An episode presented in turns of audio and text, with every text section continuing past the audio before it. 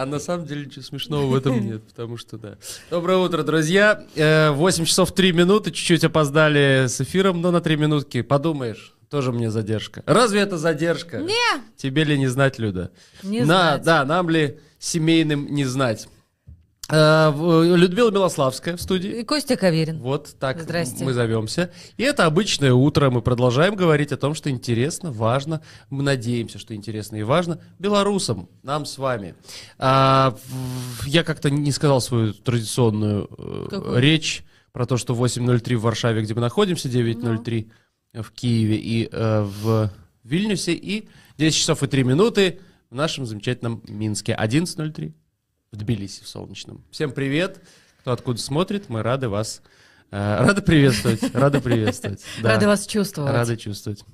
А, как вчера нам в комментариях писали, вашу ж мать, два часа сидели, где Щегельский? А мы обещали вчера Щегель, и стра- страшными словами нас покрывали. А где Щегельский? Где он? Почему я должен два часа эту белиберду смотреть? Ну, мы, наверное, в следующий ждать. раз позвоним в Украину и попросим, чтобы там свет выключали. Ну, Зачем в Украину звонить? Надо накануне Владимир Владимирович позвонить. Владимир Владимирович, да.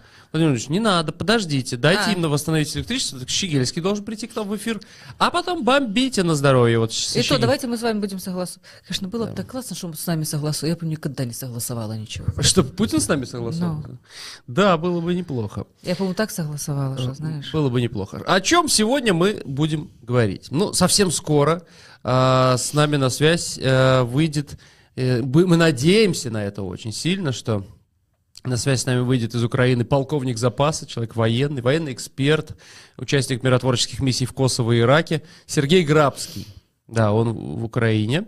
А, после него, через часочек приблизительно, Юрий Стыльский музыкант. Некоторые хотели. Очень ну, нас просили. как говорится, как говорится, Нате, да. А, для того, чтобы связаться... А, видите, какая история вот сейчас? Для того, чтобы связаться с это нашим первым гостем, да, ну вот, видите, вот, вот тебе прямой эфир. Вот тебе бабушка и Юрий в день.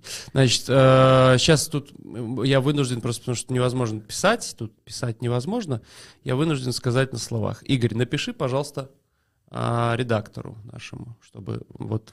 как-то Редактор э, чуть-чуть больше в этом с- Чуть больше соображает. Но помочь. для того, чтобы выйти на связь, там есть свои особенности э, всего этого процесса. Да, и, пожалуйста, займитесь этим вопросом. То есть, как бы мы тут в прямом эфире вряд ли что-то решим. Но, но, Но, Грабский будет у нас в эфире. Во всяком случае, ну, мы на это очень сильно надеемся. Куча вопросов. Куча вопросов и по Рамштайну, и по... Я вообще слышал, что э, россияне сейчас э, перегруппировались. Уже, наконец, настоящие военные взялись за дело. мгм. И что сейчас они там ведут наступление, и что они там вот из Херсона, когда уходили, да, некоторые называют это блестящей военной операцией, на самом деле без всяких. Поэтому, ну, как-то так тревожно. Узнаем, что, что думает по этому поводу настоящий военный эксперт, кроме того, что он думает по поводу того, что на границе происходит э, с нашей страной. Там вечно какие-то, уже, стол, уже столбик украинцы какой-то украли там Ну, всего. я, Ладно, я про это все расскажу. вы, пожалуйста, поставьте лайк превентивно и послушайте новости, а мы пока тут поковыряем, что можно сделать, чтобы эксперт все-таки появился в нашем эфире. Пожалуйста. Новости из Минска. Прокуратура Советского района Минска обнаружила, что несколько крупных интернет-магазинов продают книгу, включенную в республиканский список экстремистских материалов, сообщает ведомство. Это книга Отто Скорцени «Неизвестная война». Если Игорь успеет, он нам фотку даст. А, В ней оберштурмбанфюрер СС, которого назвали главным диверсантом Третьего рейха, рассказывает о своей службе в частях особого назначения. Решением суда Центрального района Минска от 18 ноября 2022 года эта книга была признана экстремистскими материалами. Однако торговые объекты не приняли мер к своевременному удалению предложения о приобретении данного книжного издания, отметили в прокуратуре. И руководителям трех интернет-магазинов предписали незамедлительно снять книгу с продажи. Все магазины исполнили требования. Нет, ни, ни БЧБ, ничего, что... Что там экстремистского? Ну, как что? Кни- Сама по себе уже буквы. На русском же. Буквы на белом э, листе бумаги, это уже Ну, близко к экстремисту. Все, все должны ходить на задних лапах и полаивать. Белорусские пограничники продолжают жаловаться на украинских. На этот раз те украли якобы э, знак. Следственные органы Беларуси возбудили дело по факту хулиганства после того, как неизвестно выломал и унес на украинскую территорию белорусский пограничный знак. Сюжетом показали даже по белорусскому телевидению. Официальный представитель Мозырского погранотряда Госпогранкомитета Беларуси Сергей Павлов заявил, что в пятницу, 13 января, белорусский погранотряд, э, проверяя госграницу, обнаружил отсутствие пограничного знака Республики Беларусь. Он был выломан до самого основания, а дорожка следов вела в сторону Украины. Этот ли знак или не этот знак, я не уверена. Это фотка просто с границы с ноября. Ну, такой в сюжете же похожий, да. также рассказали, что с украинской территории в знак метали самодельное копье с крюком. Что? Добавлю, что ранее представители Госпогранкомитета не раз жаловались на украинцев. В частности, на то, что те взорвали приграничные мосты, заминировали приграничные дороги, а также постоянно ведут аэроразвед... аэроразведку. И что особенно возмутительно, демонстративно устанавливают мины. Mm. Ну, зачем? Тем временем воинскую часть белорусов-добровольцев в составе ВСУ планируют сформировать к весне. Об этом заявил в Варшаве представитель по вопросам обороны и национальной безопасности Объединенного переходного кабинета Беларуси Валерий Сахащик, передает Еврорадио. Он отметил, что такая часть существует. Сейчас она комплектуется. К концу февраля завершит комплектование, подготовку и начнет вы, выполнять боевые задачи. По словам Сахащика, э, в части не так мало людей. Есть белорусские офицеры, а командует подразделением украинский офицер. А, в Украине Кирилл Тимошенко, замглавы офиса президента Украины, написал заявление об увольнении. В своем телеграм-канале он поблагодарил Зеленского за доверие и возможность сделать добрые дела каждый день и каждую минуту. Если Игорь тоже успеет, покажет нам, кто это за человек Кирилл Тимошенко такой. Кто это за человек? Вот. И, к слову, уже появился прямо с утра указ Зеленского об увольнении Тимошенко с должности. Вот его заявление. И тут же шлеп, печать. Такие красивые все ребята, правда? Симпатичные. Ну. Напомню, что неделю назад Алексей Арестович подал в отставку с поста, с поста внештатного советника главы офиса президента Украины. Там же не только Тимо... вот там много-много кто с, вообще... Э, собираются, да, там. Всех, понимаешь, я могла бы всех перечислить, но фамилии ничего не дадут. Ничего не дадут. Да, ну, тем не менее, нам... важно отметить, да. что какой-то чиновникопад такой. Происходит. Возможно, это перегруппировка. Не, ну, слушай, я... Ну, понятно. Ну, это все новости? Все новости.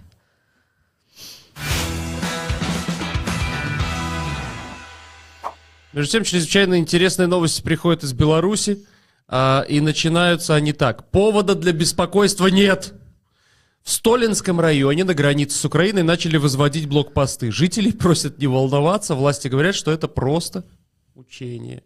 Да? Еще раз, повода для беспокойства нет. Это мы прям вот, вот это... с сайта э, Полесье Бел, там так и написано, большим, э, большими буквами, капслоком. Повода да. для беспокойства нет. В Столинском районе проводятся учения по монтажу блокпостов и организации пропускной способности движения транспорта. Обратите внимание, повода для беспокойства нет. Еще раз подчеркивается. Да, да, да уважаемые жители Столинского района, спокойно говорят, чтобы мы не, не беспокоились. На данный момент на участках дороги Р6 и Р88 в направлении Пинска, Манькович, Струги и РП Речица проводятся учения по монтажу блокпостов и организации пропускной способности движения транспорта. Сохраняйте спокойствие. Да. Вообще вся эта ситуация, вся вообще история государства белорусского, с 94 года, а если брать шире, то и, то и раньше, вот, э, вот это вот поводов для беспокойства нет ежедневное, это мне напомнило замечательную сценку моего любимого Монти Пайтона. Есть э, э, такая сценка, значит, э, Называется она «Скучающие пилоты». Долгая? Нет, там меньше минутки. Давайте просто посмотрим. Скоренько, вот, скоренько. Вот, вот это Беларусь всегда. Вот. Ну? Сыграем в другую игру. Я знаю, в какую. Какую? Внимание, говорит ваш капитан. Нет абсолютно никаких причин для беспокойства. Скучающий пилот. Это я хорошо придумал. Нет, нет, нет, нет, подожди. Пусть они сидят, думают, что значит фраза «нет абсолютно никаких причин для беспокойства». А, крылья горят. Крылья не горят. Вот при, теперь ну, можно думают, выключать. Почему да. он должен При, примерно так это. себя ведет так что э, и власть белорусская. Да? То есть ну, такое ощущение, что они, они перестали стебутся. есть, немного беспокоятся. Ну, слушай, это, это известно, мы уже даже знаем, Подожди. что делать, когда нам Один говорят, что с курсом все будет хорошо, долларов хватит вот на всех. Да, да, да, Тут же бежим валют, э, покупать валюту, устраиваемся в очереди. Ну вот, э, хорошо. Давайте мы все-таки поговорим с экспертом, а то мы тут, конечно, пошутить-то мастаки. А вот что происходит на самом деле? У нас на связи полковник запаса, участник миротворческих миссий Косово, в Косово и Ираке, военный эксперт Сергей Грабский. Сергей, доброго утра. Здравствуйте. Доброе утро, студия. Доброе да, утро. здравствуйте. А, давайте начнем э, с Рамштайна, потому что все его обсуждают. Вот в пятницу был этот Рамштайн знаменитый, и все чего-то так ждали, ждали, ждали. И кто-то говорит, что у западных политиков все-таки нету, извините, яиц, и все-таки вот как-то они не, не додают Украине. Кто-то, напротив, доволен той помощью, которую планируют оказать. Каковы ваши впечатления от Рамштайна пятничного? Ой, вы знаете, тоже перечитывая просто массу информации, которая идет с разных сторон, я пытаюсь это все отбросить и, взяв калькулятор, просто посчитать, что мы получили в конце. Знаете, как говорят наши друзья в Одессе, а что мы с этого будем иметь? Угу. Что мы с этого будем иметь даже по заявлению генерала Залужного, если опираться на как бы более-менее офици... официальные потребности украинских вооруженных сил, по результатам этого Рамштайна. А, от цифр, озвученных Залужным, мы получаем примерно третью часть танков, больше половины бронированных машин. Мы получаем впервые э, ракеты дальности, э, которые позволяют нам наносить удары на расстояние 160 километров, что ставит э, под вопрос э, регулярность снабжения группировки российских войск э, на южном направлении, а именно мы можем наносить удары уже и по крымским перешейкам регулярно, а не э, в каких-то определенных моментах. Ну и кроме того, Э, мы продолжаем получать большое количество боеприпасов. Мало того, косвенными результатами Рамштайна есть, э, я бы сказал, это политические жесты. Мы очень благодарны нашим эстонским друзьям, которые передают нам э, всю свою тяжелую артиллерию. То есть этот Рамштайн показал все-таки единство э, западных союзников и единство наших союзников, которые настроены передавать и обеспечивать победу для украинской армии в ближайшем будущем. Мало того, я хочу отметить, что э, на этом Рамштайне основной упор делался именно на передачу Украине западных образцов вооружения, что говорит, знаете, о такой эволюции и переходе от старых советских запасов, которые, ну, объективно уже исчерпались, нам уже просто неоткуда брать, видите, уже как бы мы забираем танки с Кипра, мы забираем танки с африканских стран, э, и мы переходим на новые стандарты. То есть э, Украина уже органично вписывается именно в эту концепцию западной обороны, и для меня результаты Рамштайна выглядят очень-очень позитивно. Танки, да, танки э, Германия пока отказалась передавать, но знаете, Германия это настолько специфическая страна, я просто приведу пример, я учился там неоднократно, и мы сделали для себя такое наблюдение в те времена еще, что если ты идешь по Германии полчаса не слышишь русских слов, значит ты в Голландии. Э, поэтому нужно понимать и специфику, э, специфику этой страны и понимать, что есть такое понятие, как избиратели, и русскоговорящих избирателей, в которых российский политический режим вбухал миллиарды долларов, э, там играет достаточно значительную роль. Поэтому для меня позиция Германии не является абсолютно какой-то непредсказуемой. Опять же, сверхпрочные узы экономические между Германией и Россией есть очевидными, порвать их просто невозможно, быстро и безболезненно. Поэтому Германия, я, знаете, не завидую завидую германским политическим деятелям, которые вынуждены отчаянно лавировать между ценностями э, западной демократии и обязанностями и обязательствами перед союзниками и ну, как бы примитивным э, финансовым интересом и просто попыткой усидеть на своих стульях. Угу. Вот э, наша трансляция называется это переломит ход войны. Таковы, к сожалению, сегодня законы mm-hmm. жанра, законы Ютуба. А, чем а, чаще ты будешь писать, что Путин умер, тем больше тебя будет смотреть народ.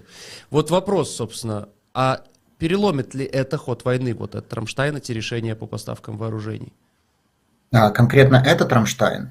Ну, конкретно ну, этот Рамштайн, он, знаете, он добавляет, знаете, он не, не является на сегодняшний момент той соломинкой, которая переламывает спину верблюда но он является тем камешком на весы, который добавляет уверенности, что э, путинский режим обречен. Они проиграли эту войну 1 марта 2022 года, когда не выполнили задачи своей операции. Но по аналогии со Второй мировой войны, Гитлер, который проиграл войну 1 сентября 1941 года, подчеркиваю, 1941 года, еще 4 года отчаянно проливал кровь, еще были страшные битвы, потери, гибель миллионов и миллионов. Поэтому стратегически путинская клика уже проиграла, но впереди еще будут тяжелые, тяжелые напряженные бои. И именно этот Рамштайн, он является таким, знаете, достаточно весомым камешком, как мы с вами уже обсудили, как бы, ну, в общем, в среднем около 40% потребностей, а, озвученных э, генералом Залужным, Украина получила в результате только одного этого Рамштайна. И это мы говорим только о верхушке айсберга. Никто не говорит о других договоренностях, которые не входят в так называемую э, повестку дня открытого обсуждения. Поэтому... А вот смотрите, э, премьер-министр польский премьер-министр Матеуш Моровецкий заявил, если Германия не поставит танки «Леопарда» Украине, Польша сама об этом позаботится. И для этого Польша создаст малую коалицию, которая обеспечит Киев танками. Неужели они действительно могут обеспечить хм. таким необходимым количеством? Там, я, я Без, слышала, вот, что... вот в обход Германии. Да, да? там 200 штук. Ну, э, друзья мои, давайте, давайте определимся, что танк не «Леопардами» едиными э, живет страна, и не леопардами едиными раскрывается понятие танка.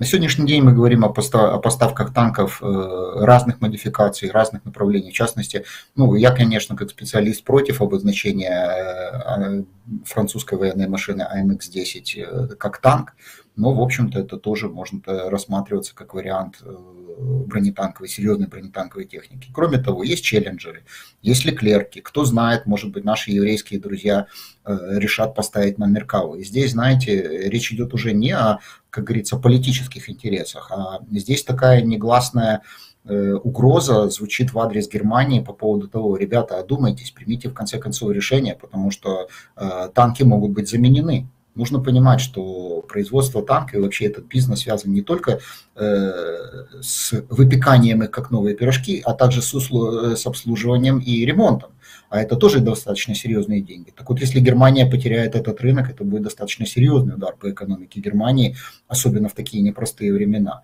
Э, поэтому речь идет именно о таком аспекте этой деятельности, когда э, западные союзники Германии намекают на то, что Германия может потерять такое направление, и они просто переключатся на другие позиции. А Германия будет в позиции такой э, изолированной страны. Ну, хотят дружить с русскими, пусть продолжают дружить, только это не приведет ни к чему хорошему.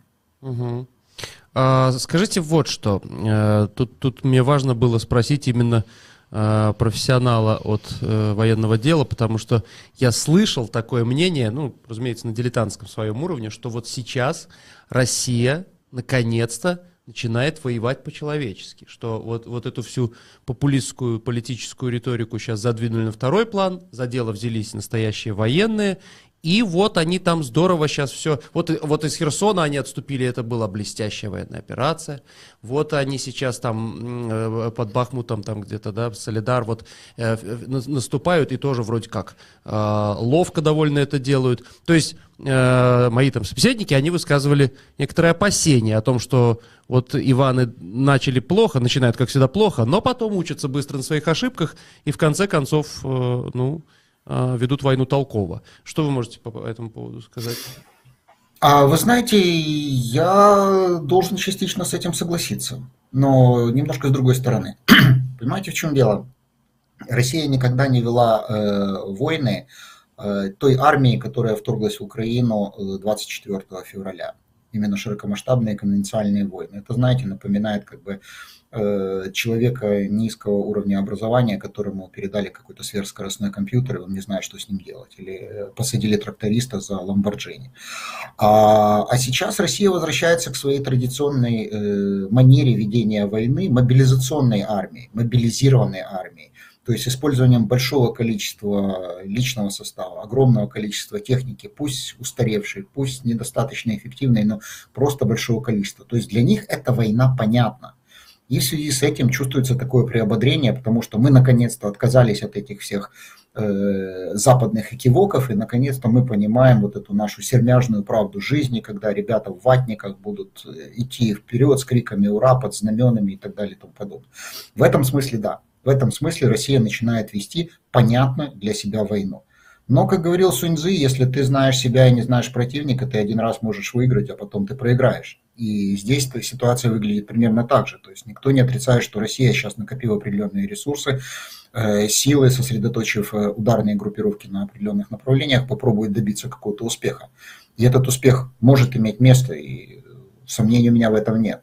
Но нужно понимать, что на дворе 21 век, и война уже не ведется теми массами войск, теми огромными количествами вооружений и боевой техники, которые могут быть нейтрализованы нанесением точечных ударов по элементам инфраструктуры, военной инфраструктуры и логистики. Таким образом, э, вы упоминали э, классический вариант, это уже будет записано в историю военного искусства, Херсонская операция вооруженных сил Украины, когда враг вынужден был просто бежать, не имея возможности э, удерживать эти позиции, хотя имел подавляющее преимущество в живой силе и в количестве техники. Такая же ситуация наблюдается и здесь, то есть противник, да, он сейчас пребывает в состоянии некой эйфории.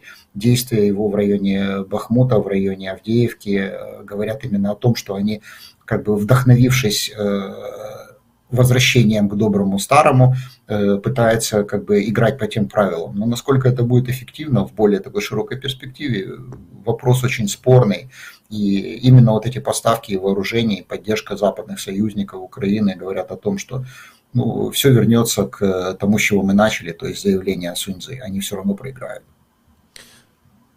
Учитывая все вышесказанное, и учитывая вот эту мобилизацию, которая, судя по всему, не прекращается, а может быть будет и еще, скажем так, интенсивнее в России, а вот мне почему-то сразу вспоминается эпизод из книги Николая Никулина, не знаю, читали вы там воспоминания о войне его, а, когда, да, немецкие эти солдаты сходили с ума потом, после того, как они, как в тире, пулеметами укладывали штабелями э, российского, сол, э, русского солдата, mm-hmm. и, и просто сходили с ума, потому что как это возможно? Вот они положили линию, а они опять идут. И следующий, и следующий, следующий. следующий. Вот, что, и вы говорите о какой-то такой, да, э, консервативном каком-то ведении войны, которое понятно России.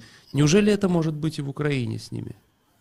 Да, так мало того, оно не может быть, оно уже имело место. Я общался со своими друзьями в 2014 году. Э, была абсолютно такая же ситуация. Я не буду называть населенный пункт южнее Дебальцево, где каждый украинский пулеметчик держал при себе еще два запасных ствола, потому что пулеметы Калашникова перегревались настолько, что не давали возможность вести эффективный огонь. Когда на позиции, на это село волнами наступали, наступали, наступали, две волны шло, потом третья волна начинала спотыкаться о свои, о свои трупы, замедлялась, начинала разворачиваться, бежать назад.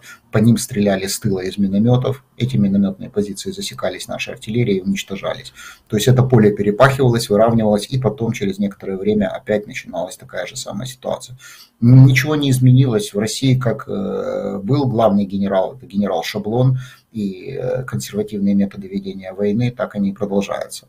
У меня, честно говоря, знаете, было мнение, что все-таки, живя в 21 веке, имея доступ к информации, э, российские ну, обыватели как бы э, остатками своего критического сознания дойдут до того, что эти потери бессмысленны. Но я ошибся, и, вероятно, это мое мнение, а, они настолько поражены пропагандой, которая их учила. Вот деды воевали, в Берлине мы потеряли 150 тысяч, но город взяли. Э, что это имеет место и здесь. Поэтому для них не являются впечатляющими цифры в 50, 100 тысяч, 150 тысяч потерь. И они будут продолжать это делать до тех пор, пока война будет восприниматься ими как э, хорошее подспорье. Ну, можно сказать так, что по статистике российских официальных лиц, но ну, официальных кругов, как бы уровень бедности упал, и это было связано с тем, что как бы в депрессивных, в депрессивных регионах люди начали получать больше денег, э, увеличилось производство лад, калин и так далее и тому подобное. То есть э, война воспринимается именно с этой точки зрения, поэтому ничего нового, мы вынуждены делать свою работу. И да, психотравмы наших бойцов тоже имеют место, к сожалению. Вы сказали, они бежали назад. А там заградотряды. А там это, это минометчики их заградотряды. Да. да. Все, просто для уточнения. А, хорошо, ну, как бы... Нет, хорошо. А, давайте мы как-то посмотрим на Беларусь немножко. Что там происходит? К чему вот все эти передвижения? Постоянно что-то... Да, вот сейчас стало известно, что... Э, значит, 17 э, тысяч военных Украина разместила на границе с Беларусью. Беларусь строит какие-то блокпосты. А, правительство России предоставило Путину соглашение с Беларусью о центрах совместной подготовки. В общем, в общем, чего ожидать от э, нашей страны, от Беларуси? На сегодняшний день, на сегодняшний день нужно понимать следующее. А, начиная с апреля месяца э, белорусское военно-политическое руководство проводит ряд мероприятий, которые имеют своей целью привести э, общество, привести страну в состояние войны. Проводятся э, целый комплекс непрерывных учений, они, кстати, продолжаются прямо сейчас, это военно-воздушные совместные учения, э, которые тестируют возможности э, создания ударных группировок. Проводилась, проводится постоянная работа, об этом говорили многие открытые источники, это не является военной тайной, по уточнению мобилизационных ресурсов и приписного состава. Э, тестируется техника, которая находится на хранении. Параллельно российские войска проходят обучение на учебных центрах э, и полигонах э, Беларуси. И здесь было как бы двоякое мнение. Мы очень внимательно следили и следим за развертыванием этих группировок, но понимая, что противник просто физически не может обеспечить все свои аппетиты, все свои потребности, часть этих группировок возвращается, ну, в частности, первая танковая армия возвращается на Восточный фронт Украины. Таким образом, на сегодняшний день состояние дел выглядит так. Осталось сделать только последний шаг, объявить мобилизацию в Беларуси и начать собирать людей на полигоны, формировать из них воинские части для того, чтобы э, принимать э, участие в сухопутных операциях. Но здесь есть одно маленькое «но». А, в отличие от э, ментальности россиян, которые, как мы уже с вами определились, готовы и рады этой войне, причем во всех сферах своей жизни, в большинстве подавляющем, а, белорусское общество не настолько ну, эйфорично или так позитивно воспринимает идею наступательных операций против Украины, осознавая, к каким потерям это приведет. И здесь, знаете, я могу привести пример таких законосообщающихся сосудов, что без наличия достаточно серьезной э, российской группировки на территории Беларуси речь о развертывании белорусских воинских формирований не идет. Потому что если сейчас начать развертывание белорусских воинских формирований, вы знаете, есть такой элемент, как непредсказуемость. Э, Все-таки, несмотря на ожесточенные репрессии, нужно понимать, что э, протестные настроения не подавлены окончательно, и никто не знает, как среагируют люди, получившие некую военную подготовку, имеющие оружие против какого-то фактора, который иногда называется даже черным лебедем. И тогда э, действующий политический режим и российские оккупанты будут вынуждены тратить свои силы на подавление неких протестов, уже вооруженных, на территории Беларуси. Поэтому э, без присутствия российских войск говорить о какой-то мобилизации, достаточного количества российских войск, говорить о какой-то мобилизации было бы, наверное, несправедливо. И вместе с тем и россияне не могут как бы обеспечить такой комплект, э, потому что они вынуждены, вот как на примере первой танковой армии, проводить учения и обеспечивать потребности, которые э, быстро тают на других направлениях, на Восточном и на Южном фронте Украины. И здесь мы наблюдаем такой баланс э, сил, когда ситуация близка к патовой.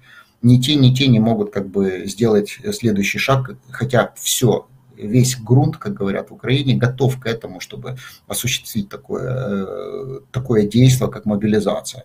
Ну и, естественно, исходя из этого, что при всем своем желании противник, я имею в виду российских оккупантов, не способны сейчас организовать такие, такое сосредоточение. Даже в случае передислокации каких-то сил и средств в ближайшей перспективы мы не видим оснований утверждать, что будет осуществлено какое-то масштабное вторжение с территории Беларуси. Хотя Хотя демонстративные, провокативные действия, о которых вы упоминали, э, вспоминая ваших пограничников, могут иметь место. В связи с этим Украина вынуждена, и это тоже один из элементов военной борьбы и противостояния, вынуждена держать достаточно серьезные силы, а именно 17 тысяч и войск, и территориальной обороны, и других подразделений сил обороны Украины на северном направлении, хотя нам эти силы крайне необходимы на других участках фронта. Вот такова ситуация, полупатовые Э, Сергей, нам редактор сказали, что как бы вот сейчас 31 минута. Есть ли у нас еще немножко времени? Да, еще пару минут есть. Хорошо. Тогда я не знаю, насколько это вопрос из области военной экспертизы, но все-таки хотелось бы, чтобы вы как-то прокомментировали появление вот этих ПЗРК появление панцирей и в Москве, и неподалеку от резиденции путинской. И что, правда, боятся ударов каких? Или что это за игра такая? Или это игра на внутренний рынок уже получается? Ну, э, во-первых, это игра на внутренний рынок. Во-вторых, нужно понимать, кто стоит во главе руководства действующего политического режима в Кремле. И помянуя, э, пометуя российскую или, вернее, советскую историю с Лаврентием Павловичем Берия, мы не можем исключать, что некие силы э, нашептали этому руководству, что возможен военный переворот. И, конечно, это из области полунаучной фантастики, но для них это как бы рассматривается как достаточно серьезное заявление и угроза. Кроме того, как бы демонстративное э, размещение на таких объектах а, сил и средств противовоздушной обороны свидетельствует о том, что, опять же, э, российская политическое руководство возвращается к э, стандартным и историческим штампам. Отечество в опасности, пролетарий там на конях, на тракторе и так далее. То есть показать, мы окружены врагами, э, и несмотря на то, что мы уничтожили там 23 армии НАТО и уничтожили всю авиацию Украины, там сотни самолетов, мы должны быть готовы к э, отбитию таких ударов. Опять же, переходя уже из области военной в область прикладной психологии, я бы сказал так, что это достаточно такой Э, интересный фактор, по мнению российской пропаганды и российского руководства, для экзальтации общества и созданию э, таких условий готовности к последующим жертвам во имя победы Великой России и э, как бы принуждение таким образом людей к мобилизации. Потому что предыдущая фаза мобилизации, она как бы затронула такие, ну, грубо говоря, депрессивные регионы, людей надо откуда-то брать, и откуда-то брать это уже как бы Москва, Санкт-Петербург, то есть столицы этой колониальной империи. Угу. Ну хорошо, хорошо. Спасибо вам огромное, что согласились поговорить с нами этим утром. Э, и желаю вам всего доброго. Спасибо большое. Спасибо. Счастливо. Сергей э, Грабский был в нашем эфире, полковник запаса, военный эксперт, участник миротворческих миссий в Косово и Ираке. Ну, такой разговор.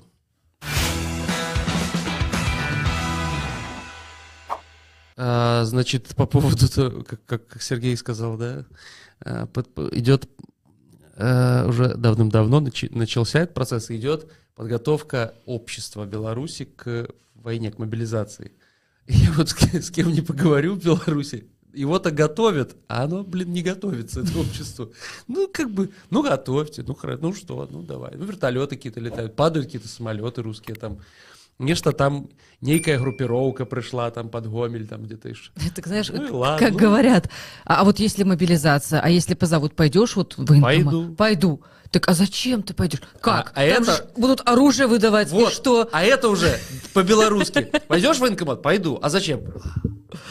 А вот тут уже никому так я вот ничего не скажу. У меня состоялся личный разговор. Да, я да. говорю, так оружие, оружие говорит, будут да. выдавать. Я говорю, и что? Так я домой заберу. И что? Ну пусть будет. Пусть будет. Все так, про... да. А кто ж тебе его сразу... Тебе наверняка сначала вас посадят в автобус, э, отвезут куда надо, и там, возможно, выдадут кому кастрюлю, кому ложку и скажут, бегите. А нет, тогда не пойду. Нет, ну, в общем, э, действительно, э, чего ожидать от Беларуси? От белорусов не знает, по-моему, никто. И мне кажется, не знают даже сами белорусы. Потому что я, например, если... Вот я воображаю себя на месте э, тех ребят, которые там, в стране. Ну, потому что ты там был, и ты я там был, я понимаю, как и, это, и ожидал да? со вот дня что? на день. Не, я бы, наверное, сидел, тихонечко ждал, и действовал бы сообразно ситуации. Вот уж действительно партизанские края. Абсолютно. Против кого я... Э, то есть совершенно точно мы знаем, ну, наверное, мне так кажется, не то, что совершенно точно, наверное, мне кажется, что большинство таких, как я, ребят, ну, все-таки, ну, ну, вот, знаешь как, куда направ, направлю я свою винтовку? Ну, не на украинца. Нет. Понимаешь? А там уже будем разбираться. Там уже будем смотреть. Только дайте. Ну, еще, еще, может быть, научите, там как-то надо что-то предохранитель, там как-то... Я понятия не имею, я балерина абсолютно в этом вопросе. Но вот... Э, не умеешь стрелять? Мальчишка. Это же разные, это сам по-разному можно стрелять. Э, это, это, это из разного оружия. No. Из разного оружия. Вот. А, что еще? Вот опять же, вчера Лукашенко обсудил ситуацию на границе, и в Госпогранкомитете его заверили, что обстановка на государственной границе остается прогнозируемой и контролируемой. Как-то, а украинцы что? Я вот тоже этого не понимаю. Они же там то языки показывают, то палками кидаются. И тот столбики воруют. И это называется контролируемая ситуация на границе. Ну, то не надо врать хотя бы уже там, на, ну, вот они сказали, что на сегодня вблизи белорусской границы сосредоточена группировка вооруженных формирований сопредельных государств Евросоюза и Украины общей численностью около 23,5 тысяч человек. Наиболее многочисленное воинское форми- э, формирование сосредоточено в Украине 17,2 тысячи и в Польше 3,7 тысяч. Ж надо какие наглецы. Ведется активная воздушная разведка. Это все говорится в сообщении э, по- Госпогранкомитета. Ведется активная воздушная разведка белорусской территории с использованием белорусских, ой, фу, белорусских, беспилотных летательных аппаратов. Верхом цинизма было, если бы наблюдали за белорусской территорией, используя белорусские. Такое может быть теоретически. А если мне когда ж вообще никакого Вот. уважения беспилотные, даже пилота не посадили, как ты знаешь. Просто. Вы, вы, вы просто. совершаете как это, над нами аэроразведку, но делаете это без уважения. Да. Ну и вот э, в- что, что, как бы сказать, пробуждает э, «Объей мне будете успомин», да, вот пробуждает воспоминания о 20 годе. В ГПК заявили, что, цитата, «Украинская сторона на всем участке границы активно осуществляет провокации, повреждение пограничной инфраструктуры, Ну во, это вот- оскорбление и оказание психологического давления Обзываются, они на белорусских обзываются. пограничников, демонстративные действия, в том числе использованием оружия, звуковой аппаратуры, лазеров и листовок. Ах, в 2022 хочется в 22 году было зафиксировано 88 таких фактов. Это что-то из... э, Это помнишь, вот э, это летучая мышь, по-моему, оперетта, когда он на меня четыре раза посмотрел, два раза отправил самолетик, и там и вот это, помнишь, когда нужно а было- мне это напоминает э, что-то из эпохи э, романтизма. Во, это про то примерно кино. Что-то такое. Как этот юный Верт, Ве- Вертер, да? Или... Вертер — это робот из «Гости из будущего». нет, который покончил с собой. А, боже мой, ну, ну, ну, немецкий этот романтизм. Его, они оказывают психологическое давление и демонстративное действие. Ох, это такой Ну, ты чё- чему ты удивляешься? Ты Это- помнишь, как обижали ОМОНовцев? Да, я Женщины почему с говорю, что это Как бабушка, она на что такое 20-й год. нанесла, нанесла... Как Она это? вышла в красных носках и нанесла пс- непоправимый психологический ущерб Да. ОМОНу. Вот этому огромному. Да, Ты да, думаешь, да. «Ё-моё, ну ты же такой крепкий, сильный, как ты так Я слаб думаю, хлопцы, оказался?» если вам бабуля может нанести цветочком такой непоправимый психологический ущерб, вы представьте, что украинцы с вами сделают.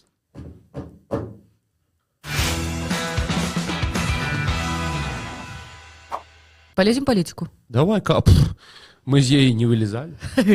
Значит, э, вчера по всему миру, как по всему миру? По всему ближайшему нам миру. Значит, э, прошли торжества по случаю 160-летней годовщины восстания Костуся Калиновского. И в Варшаве О, праздник был. тема. Да, э, в мероприятии участвовали президент Польши Анджей Дуда, президент Литвы Гитанас Науседа, Украину представлял посол э, Василий, по-моему, его Зварич зовут, Э, он прочитал э, послание от Владимира Зеленского. И в своем письме Зеленский заявил о народах, объединившихся что- 160 лет назад против российского империализма, но не упомянул среди этих народов, которые объединились, белорусов. Вот так. Ну, с другой стороны, знаешь, как-то... Она исторически правда правдой, ну что-то... Что правда? Блин. Нет, ну потому что, да, э, страны, восставшие против российского империализма, белорусы там были. Но я не знаю, насколько сейчас нужно было ему это упоминать. Вот я как-то, знаешь, пытаюсь себя Нужно, поставить я на думаю, его... я тебе скажу, во-первых, что спичрайтер будет Подожди, а уволен. не будет. А мне не кажется, будет, не будет. Подожди, я тебе объясню, почему. Ну. Что конкретно сказал э, Зеленский? Ну, давай, 160 давай. лет назад наши народы объединили свои силы, встав плечом к плечу против российского империализма. Январское восстание ускорило национальное возрождение, освободительное движение на территории современной Украины, Польши и Литвы. Украины, Польши и Литвы. Я- да. Вот это вот зачитал э, Василий Зварич. Вот. Дальше. К слову, сам Зварич в своем вступительном слове перед тем, как вот это письмо зачитывать, обратился не только к упомянутым народам, но и к уважаемым представителям сообщества белорусского народа. То есть он заметил сообщество белорусского народа. Интересно. Вот. Между тем, э, Гитанас Науседа, это литовский президент, Мгм. в сообщении о торжествах в Твиттере написал тоже только о Литве и Польше. А Украина тоже не... Вроде как не, а Беларусь тоже не упомянул. Ну, понимаешь. Зато Анджей Дуда заявил, что верит, что свобода и воля к самоопределению э, возобладают и в Беларуси. А, вот Самосознание. Помнишь, мы говорили с э, Акудовичем, нашим Конечно. историком? Да, и это было совсем недавно. Мы как раз говорили о проблемах, э, во- вот о проблемах пиара нашей страны, к сожалению, да. И вот когда тут же никто не, не- не вспоминает какие-то слова Джастина Трюдо из Канады или какого-нибудь там э, лидера полинезийских племен. Здесь речь идет о Литве, Украине и Польше, которые говорят об этом восстании, говорят, не упоминая Беларусь. Ну, ладно, Польша, да, хорошо. Дуда, Дуда вообще мне нравится. Мне нравится, как он... Вот, а э, это же кошмар, ну, на мой взгляд, это же ужасно. Ну, погоди. Я тебе Матолька процитирую по поводу. Сейчас мы перейдем, там Тихановская же вмешалась в процесс. Ну, Сейчас мы говорит, как перейдем. так? Подожди, подожди. Тише, вашу раз. Тут сообщают, пишет Матолька, что Зеленский в своем выступлении по случаю годовщины восстания Калиновского проигнорировал, в скобочках, вычеркнул Беларусь и причастность белорусов. Мол, перечислил народы и территории, где оно было. Ну, организовано литовско-польско-украинскими народами. И территории, где оно было, Литвы, Польши и Украины. Если что, вот карта восстания 1763-64 годов. Кстати, эту карту я сейчас э, попробуем э, попробуем, э, попробуем дать. Игорь, я так и назову карта. Я к режиссеру нашему Мгм. обращаюсь, чтобы он... Ну, сейчас я закину быстренько. Вот. Просто, чтобы вы тоже видели, на, на всякий случай. Готово. И дальше Матолька пишет. А, если что, да, э, если для Зеленского и его администрации Беларуси и белорусов не существует, то, внимание, вопрос, а чем он своими взглядами отличается от тех, против кого сейчас украинцы, в скобочках, и белорусы сражаются на фронтах? Вот э, справедливый вопрос? да. Мне тоже кажется, что вопрос справедливый. А, как бы, да, то есть мы, ну, мы как бы, мы с, мы с Украиной, мы заодно, и все такое. Вот карта восстания. Но, ребята, ну, ну как-то ж надо все ж таки и свой гонор иметь. Так? Я про нас говорю. Как-то же надо все-таки и... Вот есть такой блок белорусов, которые, э, я слышал неоднократно такое мнение, в сетях, понятное дело, которые считают, что, послушайте, у нас нет союзников, никто нам не поможет. Ни Польша нам не поможет, ни, ни Украина, вот все ждут победы ВСУ. Нет, пока сами не встанем, пока сами не определимся, кто мы такие и зачем мы, и, да, и, как, и кем мы хотим быть, никто нам не поможет. До той поры вот так вот ноги вытирать и будут. И, и, и- а, ну хорошо, Российская империя, определились, абсолютное зло. А тут ишь ты и украинцы, оказывается, не видят народа этого в упор. И, по, и литовцы. Уже кто кто литовцы уже, ей-богу, да? Ну, вот как бы вот так. Это, конечно, печально. А, и Тихановская взялась за дело. Расскажи, пожалуйста, что там Значить, произошло Світлана дальше. Тихановська зустрілася з президентом Польщі Анджеєм Дудай і президентом Літви Гітанасом Науседой Е, після урочистої церемонії до годовини повстання Костуся Каліновського. Ось, пожалуйста, там. Та, я так понимаю, жонка А Науседа, знаешь, да? как фотографию называют? Я бы, вот как я бы назвал эту фотографию? Ну, я- вот я справа Науседа, Игорю- слева Дуда. Ну. И, э, ты, у тебя есть название? Ну, я просто президента назвала, коли кидала Ігоря. А мне я бы назвал фотографию. Вот э, л- э, Науседа написал в Твиттере про восстание, не вспомнил Беларусь, Ду- там, ну, Дуда чуть-чуть Ну. вспомнил, и она поэтому на Дуду не смотрит, и, и фото- эту фотографию я бы назвал, ну ты чё? Ну что вы? Значить, Святлана Тихановская распавяла, наколькі важная асоба Каліновскага для беларусаў і беларускай гісторыі. Таксама абмеркавалі сітуацыю Беларусі і спосабы дапамогі беларускім актывістам і рэпрэсаваным. Ну вот, опять... э, Мне знаешь, што падабаецца ў гэтай сітуацыі, што Тихановская прыйшла і сказала: нас мала, але мы ёсць.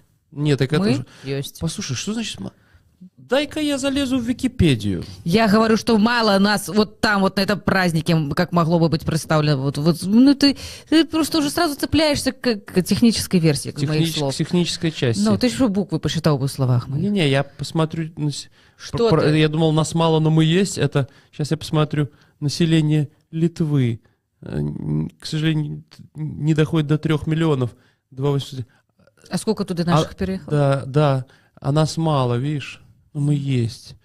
Вот и Ух ты, ё-моё, что ж с этим пиаром делать? Ну, что-то надо делать. Надо делать. Что-то надо делать. делать. Что-то будем, Будем делать. заниматься. Да. Э, хорошо, хорошо. Э, с этим понятно. Давай посмотрим, что нам пишет чат. У нас здесь вообще опросов было куча-куча. И вот А, первый опрос про Рамштайн. Как Да. наши зрители оценивают вообще вот это все, то, о чем мы говорили сейчас с э, нашим э, военным экспертом э, Сергеем, господи боже мой, Сергеем э, Грабским. Грабским, да.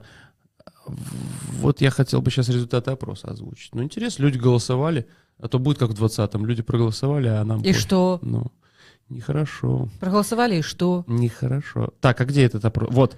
А считаете ли вы, что выделенного после Рамштайна оружия Украине хватит, чтобы переломить ход войны? Уже почти 500, ч- 411 человек проголосовало, и 64% полагают, что нет, оружия Украины все еще мало.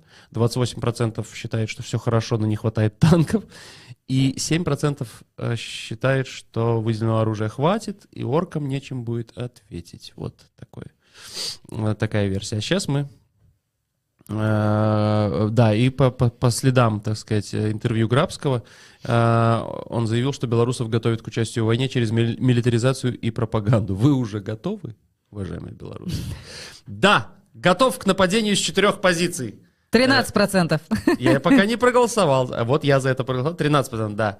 Нет, пропаганда убогая, все мимо. 45% и 41% на кого-то пропаганда имеет влияние. считают так 41% наших зрителей. Это, Я конечно, тут за это голосовала. Это, конечно, достаточно э, печально. То есть, ну, вам же виднее, там, что пропаганда имеет это влияние, да?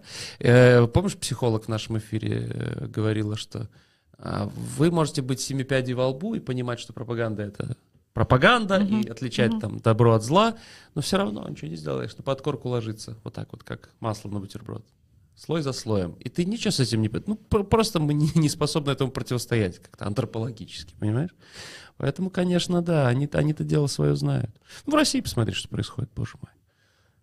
Оскар Кучера, ник ночи помянутый. Ладно, давайте через паузу поговорим. Э, В Беларуси еще интерес... и- и- еще кое-что интересное происходит.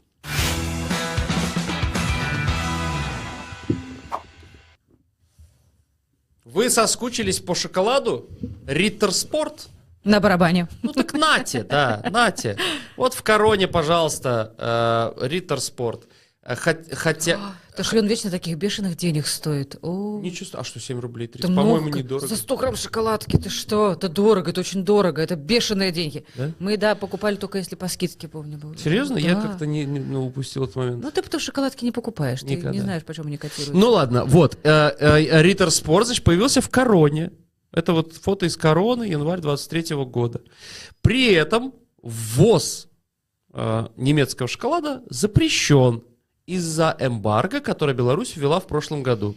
Давайте расскажем вам немножко эту предысторию. Шоколад этот и продукция из него во внешней торговле ЕАЭС, то есть Евразийского экономического союза, э, проходит под кодом 1806. И этот код включен в список эмбарго, введенного белорусскими властями в начале прошлого года. Это было ответом на Недружественную политику? Цитирую, дискриминационную политику и осуществление недружественных действий. Осуществление недружественных действий. Вот. Это, по-моему, зеркало пишет все. Да. Ну, А, значит, ограничения это продлевали в очередной раз до конца июня 23 года продлили. Короче говоря, то есть не- ограничения действуют до июня, а шоколадки откуда-то у да, нас шоколадки появляются. откуда-то взялись. Шоколадки откуда-то 73 тысячи шоколадка, ё-моё. Что? Ты на старое все считаешь. О, это страшно, Боже я мой, всегда уже все прошло перевожу. сколько лет. Ну вот. Так что ж, как бы тут, вот как объяснить? Есть объяснение. Есть объяснение. Дело в том, что, а, несмотря на запрет ввоза целого списка продуктов из недружественных стран, импортировать их можно, но только по специальным квотам, выданным госорганами. Вот в данном случае, в случае с Риттер Спортом, пусть висит шоколад. Вообще нельзя, но чуть-чуть можно.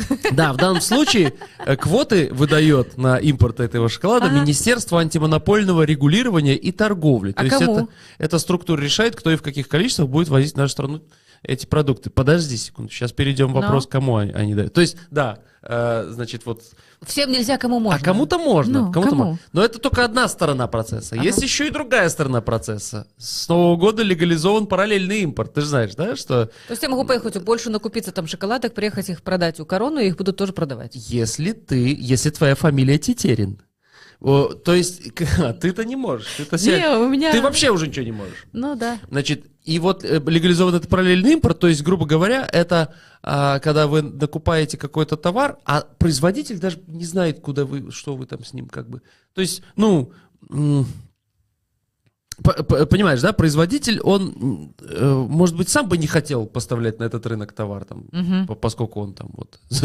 И Риттер Спорт за права человека. Ну. Нет Риттер Спорта в Беларуси. Ну, Хрен вам, есть. А вот так вот мы решили. Ну, как бы там свои схемы, это сложная, конечно, наука, но э, вот. Кому можно возить? Кому? Кому? ну ты говорил, Тетерин. Риттер Спорт в Беларусь сейчас импортирует логистическая компания «Восток». Об этом сообщает Реалпай. Раньше этим занималась фирма «Альфа Дистрибьюция».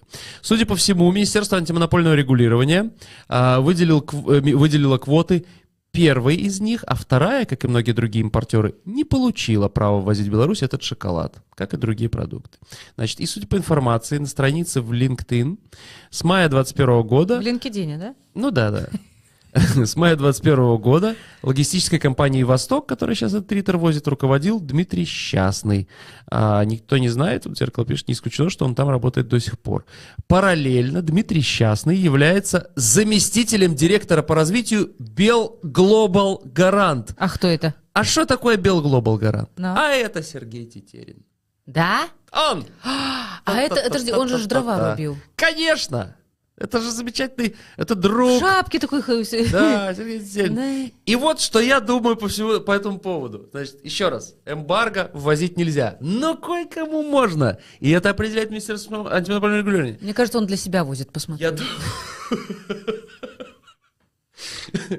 Я думаю, знаешь, как было? Как вот решаются дела. Все очень просто. Пришел Тетерин на поклон. Григорьевич, ну невозможно, нет денег. Шоколадки свои хочешь возить? Черт с тобой. И все, и поехали шоколадки. Март дал добро, и теперь компания Тетерина э, возит Риттер Спорт. Ну так и Что- хорошо. Что я могу сказать? не только ж себе возит. Что я могу- Магазин же что же дают? Да, покупайте. Поку- А еще можно лучше, даже если вдруг вам по каким-то причинам нельзя шоколад есть, просто придите и оставьте денег Тетерину. Все.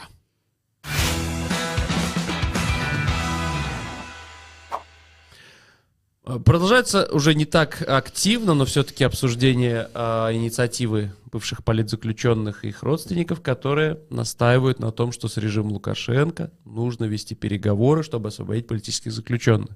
И вот накануне наша Нива поговорила с бывшей э, политзаключенной Натальей Херш. Помнишь такую?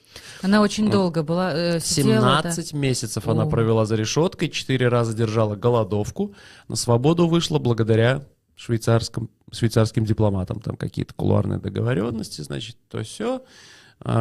И вот она считает, что эта инициатива бывших политзаключенных и их родственников, а, она довольно сомнительная. Довольно сомнительная идея. Далее я процитирую Наталью Херша. Когда я была в неволе, конечно, я хотела, чтобы это все быстрее закончилось. Но для, для меня было важно, как, как именно закончится. Э, После года моего заключения я поняла, что срок два с половиной года для меня вполне реальный. И я настроила себя к этому. Думаю, вряд ли эта инициатива исходит от самих политзаключенных, то есть инициатива о переговорах. Мое сердце вместе с политзаключенными в Беларуси. Я знаю, как невыносимо трудно быть там. Я знаю, что все мечтают о дне окончания своих страданий, но не любой ценой. Тогда смысл протестов теряется. Для чего вообще был 20 год? Абсолютная поддержка Украины в войне против захватчиков. Вот самый быстрый и правильный способ скорейшего выхода политических заключенных. Э, с диктаторами не договариваются, с диктаторами ведут борьбу, сказала Херша нашей Ниве. Ну вот, собственно говоря, такая, такая версия. И это интересно, потому что мы, у нас же в эфире был, да, Отец, муж. э, муж, муж, да, вернее. Му- да, муж Политик. одной из политзаключенных, он говорил, что, ну, вот, как бы большинство поддерживает, а есть и, меньш... наверное, и меньшинство. Наталья Херша представляет меньшинство. Мнение. Тоже мнение, Мнение. да, тоже мнение. И, конечно, мне было бы даже интересно такой опрос провести э, среди наших зрителей. А, вот, э, Ну, да, так что, так проводили уже, сказали, что не надо договариваться. Ну, что теперь? Нет. 30% сказали, 38%, что не надо договариваться. разве? Это когда мы спрашивали про э, брата, Вчера? админа э, канала э, сообщества железнодорожников. Нет, там не так звучал вопрос.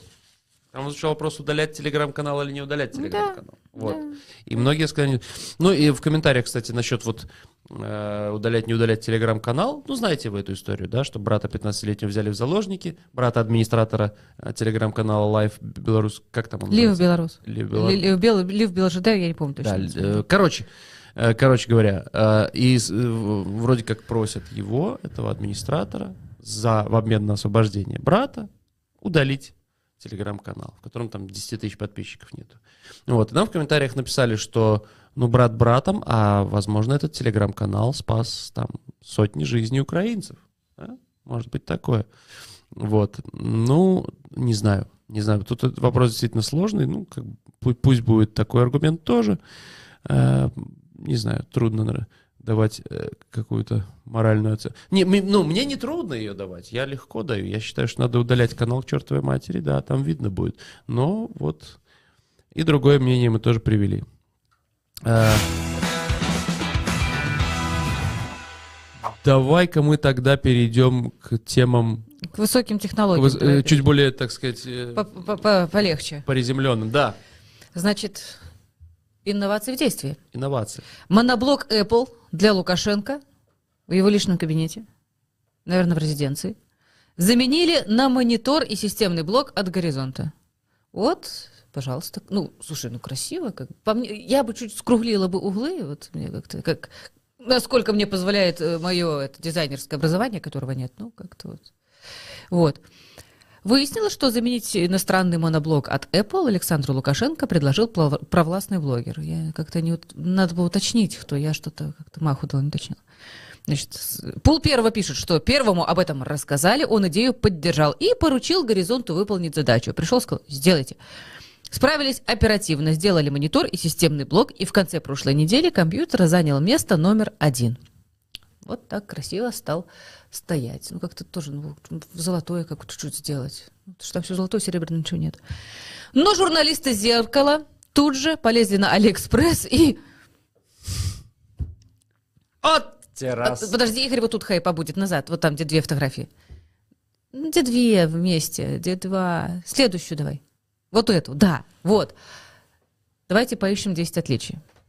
Не, ну там ну же что, вот ну очевидно- перекрасили, Очевидно, вон канавки какие зашпатлевали канавки. И букву Н на- налепили. Где? А, Ну, там такая. Х, горизонт. Г, горизонт, не горизонт же. А, Х. это- Хоризонт пишется. Ну ладно. Вот.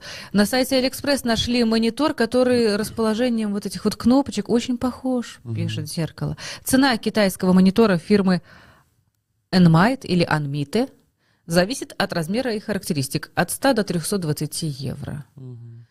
Так если... Слушай, действительно, наверное, за это, за шпатлевали снизу, видишь, снизу под кнопочками, вот там что-то как-то... Или это игра света, или плохо за... Если это так, Это- Ты думаешь, так шпатлево? так что, за Ну канавки эти могут, эти могут. Если это действительно так, то, блин, ну на таком высоком уровне обман. На каком высоком уровне? Ну, э, А кто такой человек? Первому поставить, обмануть. Ну, я серьезно говорю, слушай, ты можешь тут смеяться, а там же... Ну да, смешно. Ну. Ну, это мне, мне смешно. Ну, они, ну, я, я не, ну как, как это прокомментировать? Ну что, ну, э, к- не знаю, я не знаю, как это прокомментировать. Ну, вот не знаю, вот Романчук вчера прокомментировал. Ну, вот мы что- спросим это у Романчука, как это прокомментировать? психиатрии. Ну, ну что тут, ну, ну, ничего. Ну, он ск- сказано, понимаешь, я ж еще раз говорю, сегодня в Беларуси, э, вот вы сейчас удивитесь, но я считаю, что сегодня Беларусь это самая, это самая перспективная страна. Знаете почему? Потому что вот он завтра приедет в Академию наук и скажет, мне нужно лекарство от смерти, чтобы до, пяти- до тысячи лет жить. И эти, Слушай, ну сделаем, ёпарасоты, сделать что же нет, они, Но они знаешь, же его обманут. Они- Сделают, они его будут обманывать до тысячи Ну, лет. как- вот, так вот, говорю, Ну, там сделай. обман, там обман, вот там как-то обман. сделают. Он может завтра сказать, так, значит, вот нефть же нашли у нас. Да.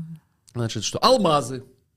Что, Ботсвана одна должна С быть? дома каждый по- будет нести. Алмазы, Обма- все. Вот у нас, я знаю, вот завтра на совещании он сказал, я знаю, у нас есть алмазы. Точно, Александр Григорьевич, есть. Завалят страну Ну, алмазами. что, Качанова свою коллекцию да я не знаю, что, сказать. ну, как как? бы, что, что, Ну и опять и опять вот на- начнут манить. Это пока он просто их бережет. Он понимает, что, ну, может же быть, не все, не все они могут, так сказать. Но завтра он скажет делать Ламборгини, они будут делать Ламборгини. Вот так, вот так. Вы, вы с этой точки зрения самая перспективная страна. В космос, значит, в космос. И почему-то вот, вот на его месте я бы так и делал. Ну а что они, блин, там расслабились? Вот что-то... Поэтому Александр Егорович, это еще гуманный человек очень. Так бы он давно уже поставил на поток производства. Чего там? Старлинков.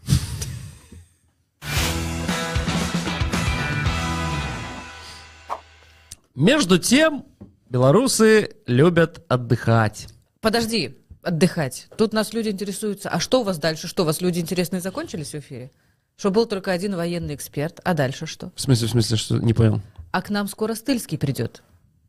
Чтоб вы понимали. И, между прочим, он придет к нам почти голенький. А кто, а кто, а кто интересуется? Солист группы, или как-то, а, как называется, не солист, как это вот, Лидер. лидер, да, Фронтмен. фронтмен, во, вспомнила слово. Значит, фр- фронтмен группы «Дай дорогу», Да. Известной легендарной белорусской пан-группы, поэтому вы далеко не уходите, будет очень весело. Если вы еще не видели голенького Стыльского, может быть, сегодня нам всем повезет.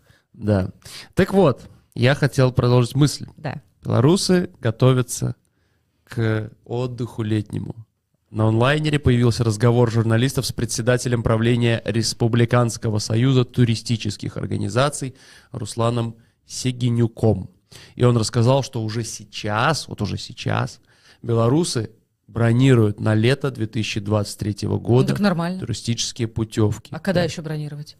Э, И говорит, что брони бьют рекорды прошлого года. Вот так. Ну, это понятно. В прошлом Тоже году до объяснимо. В войны- прошлом году не знали, как быть, что делать, куда деньги А деть щас- или сэкономить.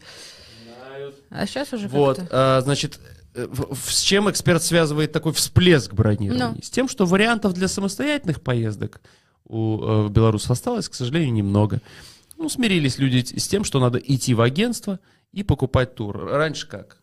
Раньше лоу-кост, раньше Booking, да? Ну, И все, и погнал куда хочешь. А сегодня уже этой ну да, возможности с белорусы визами, с, с визами лишены. сложно. Большинство белорусов лишено, да.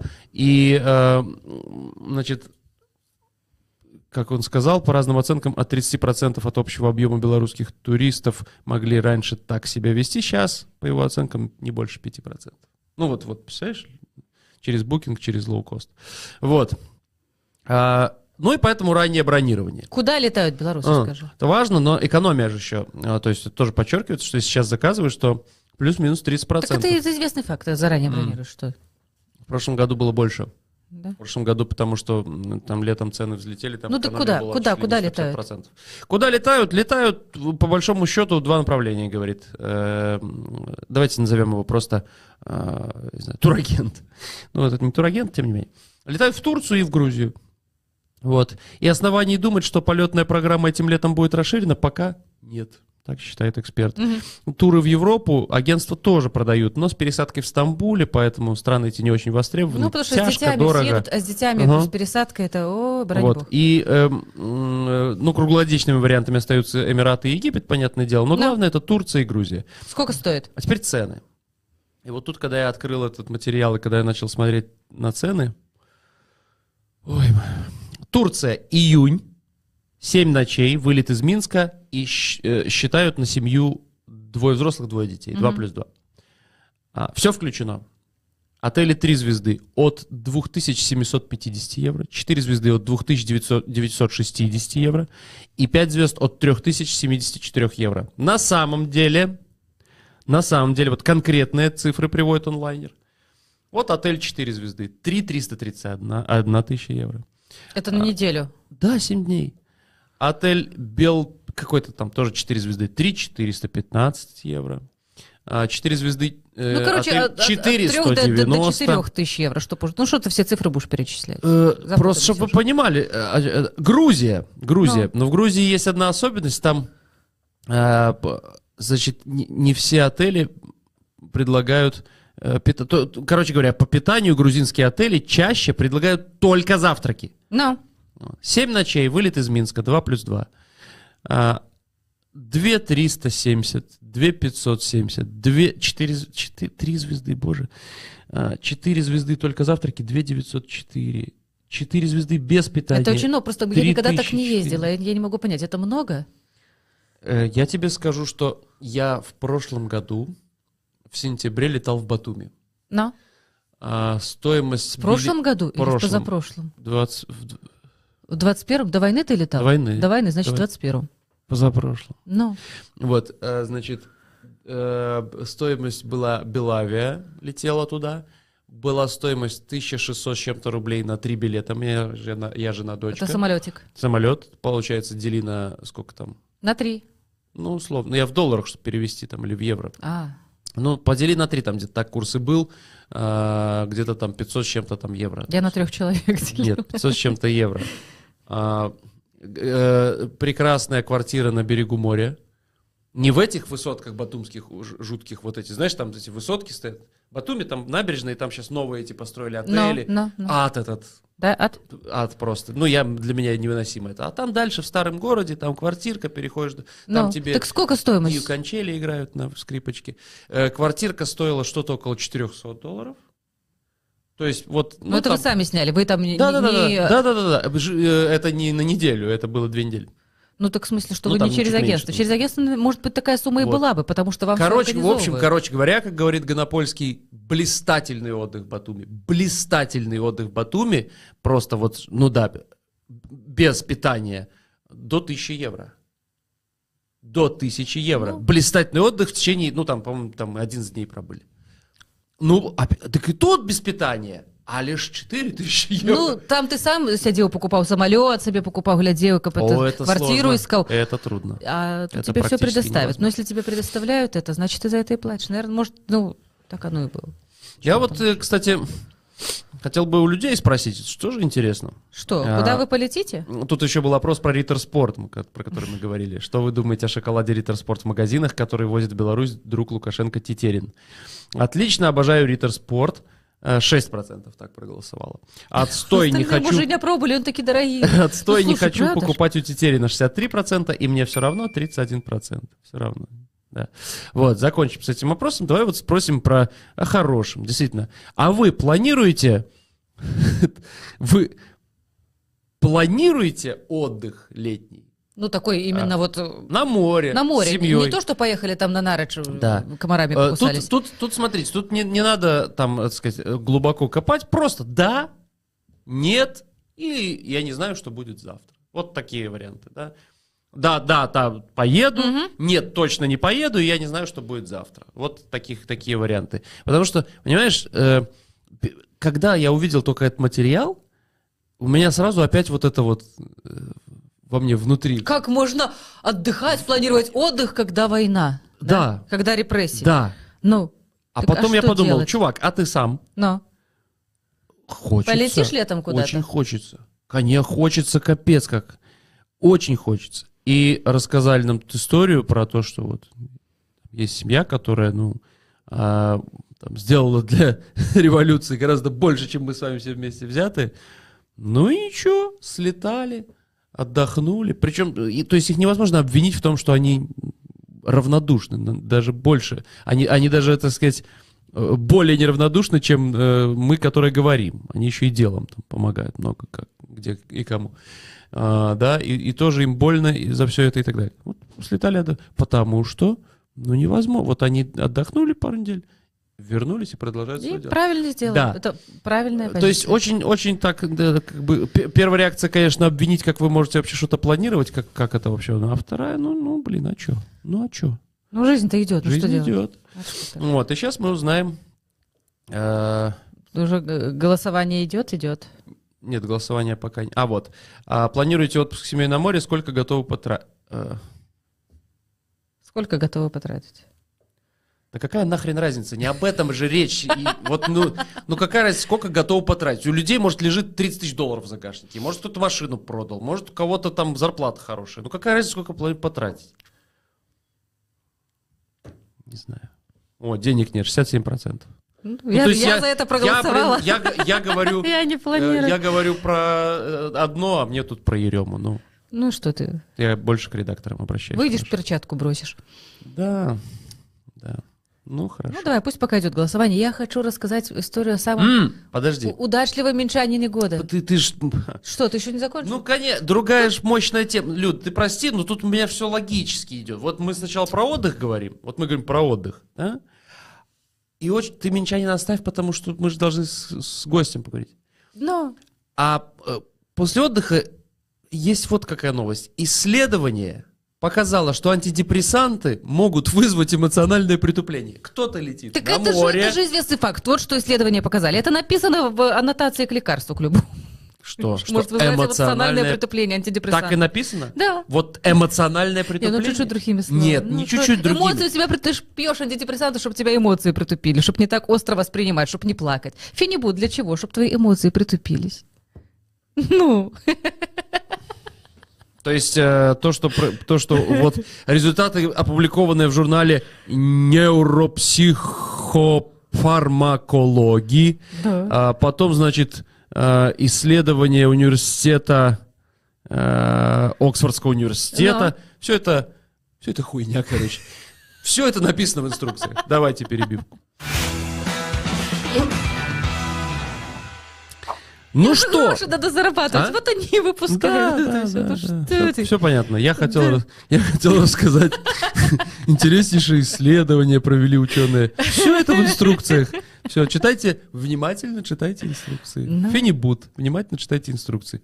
Такие же тупые эти, да, оксфордские эти ученые. Нет, там просто такие Да, ученые. дебил. Вот у нас ученые Академия наук. Сказано Теслу сделать, завтра сделают. А эти идиоты Они не знают, чем сделать. заняться. ну.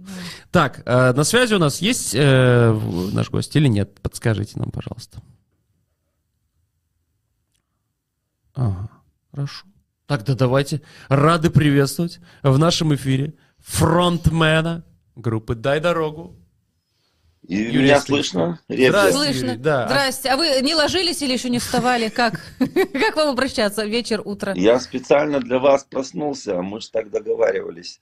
Ну, такая вот у нас утренняя программа, ну что ты... А вы Маргарита- с утра тоже просыпаетесь ведь, да? Ну, чуть-чуть, да. А Маргарита Левчук с вами нет? Потому что она тоже любит к нам приходить вот примерно По утрам. мгм, вот, вот так, в такой же вот... В такой же в таком же позе. положении. В пижаме. Вот. Ну, Так, Не где ее тут можно не, найти? нема. Не видно что-то. Нема. А под подушкой? А у нее ноги длинные торчали бы. Ну да. Юрий, как дела? Хорошо, только шея немного болит тут. А что это? Мы были во Вроцлаве вчера, и я, в общем, очень долго делал вот так. А, вот оно что. Не делайте больше так. Не де- так, так не делайте так, пойте песни, у, зачем меня вы работа так, у меня работа такая. занимаетесь? Ну ладно, ладно. Я, кстати, Я хотел... помню, как-то на дискотеку пошла после 10 лет, как не ходила, и тоже так вот делала. Да. А можно поругать вас чуть-чуть? Давай. Я смотрю, короче, билеты во Вроцлаве у вас от 90 злотых. Ну, это где-то там 45 рублей. Вот. А я люблю, такая есть группа культовая, мысловец такая польская, мысловец. И что? Группа культовая, прям Так и ходи культовая. на свой мысловец. И я смотрю, в Варшаве у них концерт от 80. И я Ну. думаю, э, как и миллиарды белорусов по всей планете. Вы что, ребят, вы что, вы грабите? Мы Так это это, самое, у нас на самом ну, деле дем- демократическая цена, такая, как у всех белорусов, такая, как была, допустим, у Левона Вольского, у Нави Бенд, у там, то есть, ну, мы не придумывали ее из головы, А, это так, типа, среднестатистическую взяли. подсчитали. А народ ходит? Ну, 250, как по-вашему? Ну, у нас зрителей меньше. Не, у нас зрителей 1170 человек в прямом эфире. Тоже хорошо, тоже хорошо. Ну ладно, это я так, в качестве шутки. Ну а как вам тут концертов хватает хоть трошечки как-то вот? Или... У нас просто Вы гостях- знаете, ну, Ну. я на самом деле думал, что будет потяжелее. Но так как сюда понаехало, а понаехало, получается, то есть, как я посмотрю, нормально так. Нормально. И все областные просто завалены. Вот так вот. Работа Областные вы есть. это имеете в виду города Польши? Да. Областные. Знаменитая Вроцлавская область. Да. Вроцлавская область, Польштинский район. Да. Ну, слушайте, а э, э, я просто э, к чему люди этот вопрос, я так понял. У нас в гостях были там помидоров, например, ну какие-то такие РСП. известные люди, да, РСП. Да. И вот э, э, РСП говорит. А, Работает с машинами, машины, машины красят, красит. да. А Помидоров, говорит, сцены делает, там, черт знает, что такое. Вам не доводилось, э, как сказать, Что вы еще делаете? На что вы живете помимо музыки? или, или вам действительно хватает? Ну, скажите, что хватает, потому что это очень хочется слышать. Ну, нет, мне вот хватает. Вот еще картины пишу, видите? Про картину у нас с вами отдельный разговор, да? А будет? где не видно, что вы там... э, там... Вон там вверху, пока- вон она была, вон. э, Справа. чуть-чуть. Ай, ну, не, что такое-то артхаус у нас пошел в эфире, я не- ничего не вижу. Я вижу Правильно. Написано. Это этот сам трек-лист наш. А, видно. Кстати, насчет картин. А, У- Есть у нас Да, есть у нас пару картинок, мы там немножко э, Давайте зрителям покажем. подвергли небольшой редакции их, потому что иначе бы нас тут А закрыли. зачем? Ну так надо, можем показать зрителям э, картину, сейчас может быть посмотрим. кто-то не знает, Ну, э, какие. Вот. вот например. стильский рисует. Ага. Закрыли все. Ну, потому что нам настучат. И еще пару, вот, тоже, понимаешь, что тут уже тут зак- закрывать? И еще, по-моему, была одна у нас. Вот, тоже. А вы видите, Юрий, эту всю историю? Да, вижу, классно. Ага. А это ваши знакомые гражданки или так выдуманные? Знакомая? Они тоже здесь?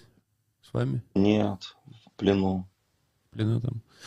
Ясно. И как покупают картины? Тут тоже идут? Но я еще пока выставку не делал. Ага. Ну, если, например, кто-то нас смотрит, захочет у вас купить картину, он может вам где-то написать, сказать, продайте, хочу. Ну да, продам. Ну, классно. 90 злотых. 80. Не, я думаю, я думаю, я думаю, больше будет скидон. картины. А, ладно, Юрий, что вы думаете вообще? Что, что происходит сегодня? Давайте, Мы как, знаете, у нас, когда вот в эфире звезда, хочется поговорить на житейские темы какие-то такие. Вот что, что сегодня происходит со страной? А, в- будет она в войне или не будет полноценно? Вам как кажется? А, это самый главный насущный вопрос, так сказать, да? Нет, мы могли бы обсудить э, Кока-Колу, но ну, просто интересно, что вы Ну, что вы думаете. думаете? Ш- Что, что вообще происходит? Какие перспективы у Беларуси, да? Куда мы вяжемся? Ну, Ага. типа того. Но кажется, что все же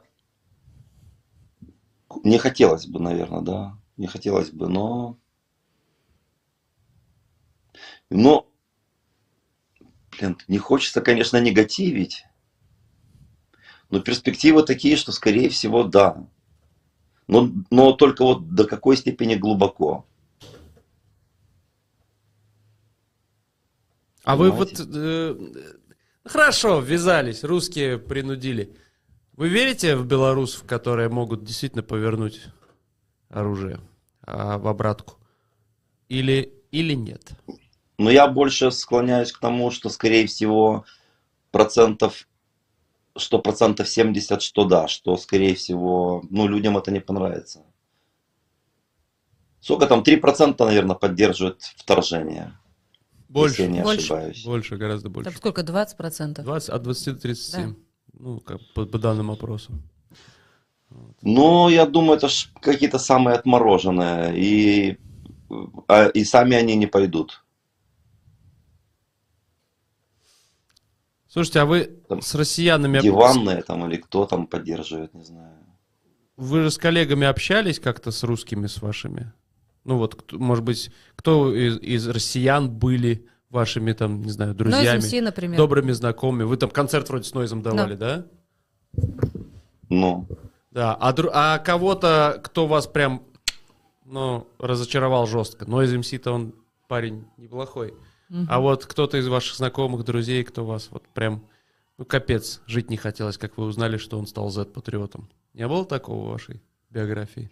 ну, именно моих друзей? Ну, знакомых. Знакомых, друзей. может, с кем-то выступали, может, так что. Не, ну не без этого, конечно, есть, но это, ну, как будто бы так они все это преподносят так безобидно, что вот якобы, мол, Юра, у тебя есть свое право принимать вот этот, ну, вот эту вот какую-то сторону лагеря. Вот а у меня есть свое право и все такое. Но, но осадок все-таки остается. Кажется, куда тебя завернуло, что с тобой не то. И мне кажется, ну, возможно, это еще изначально надо копать глубже к корням. То есть, когда человек еще пустой, у него голова, пол- ну, у меня такая теория. И вот, если он еще не понимает, на какую ему тропинку ступить, и ему, допустим, в судьбе его попадается «я батька», да, и он его конкретно прогружает и программирует, то, естественно, потом ему не, ну, с ним вообще тяжело будет общаться, и это, наверное, скорее всего, если у него это зерно там типа заросло где-то, не знаю, там 5 лет или 10 лет, и он уже такой ходит, то похоже, что как минимум нужно год с ним работать, там психологом каким-то током лечить его, чтобы он как-то пересел там на какие-то другие рельсы.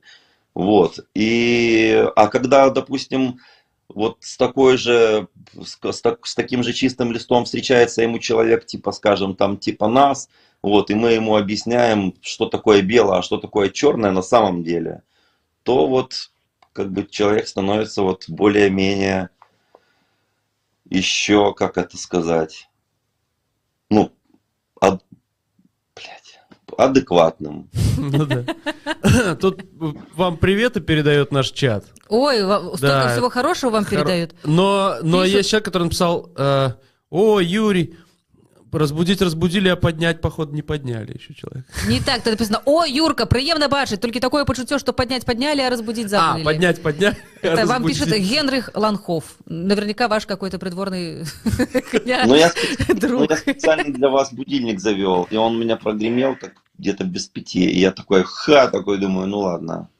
Ну, надо. а так я обычно такие потягушечки там делаю, на Ну, солнышко смотрю. Кто что И- делает по утрам, знаете, как это. так, Дело такое, да. Вот, привет, э, п- спасибо, говорят, за интересные инстаграмные сторис вам. Вот. А мы тут, кстати, еще говорили о, об отдыхе. Э, Как вы расслабляетесь? Вы ж только приехавший с отдыха, я знаю точно. Серьезно? что? Да, я видела, как я подписан в Инстаграме. Как он стоял в очереди на, на, на завтрак, да? Куды? Что за история? Такие, я был в шоке, конечно. Это что за история, расскажите?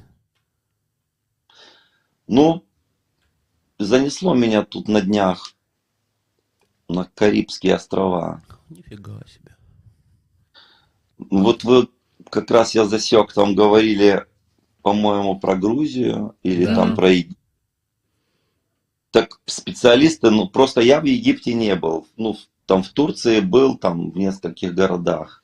Вот, но люди, которые были там, там и там, говорят, что Египет вообще с Турцией рядом не стояли. Ну там, ну, там остров, и туда прилетают люди просто встретить старость некоторые. Там очень много пенсионеров на колясках катаются, там все такое очень luxury, какое-то такое лощеное такое. Очень Так а вас каким боком тогда туда занесло? Кого вы там встречали? М, На задании был.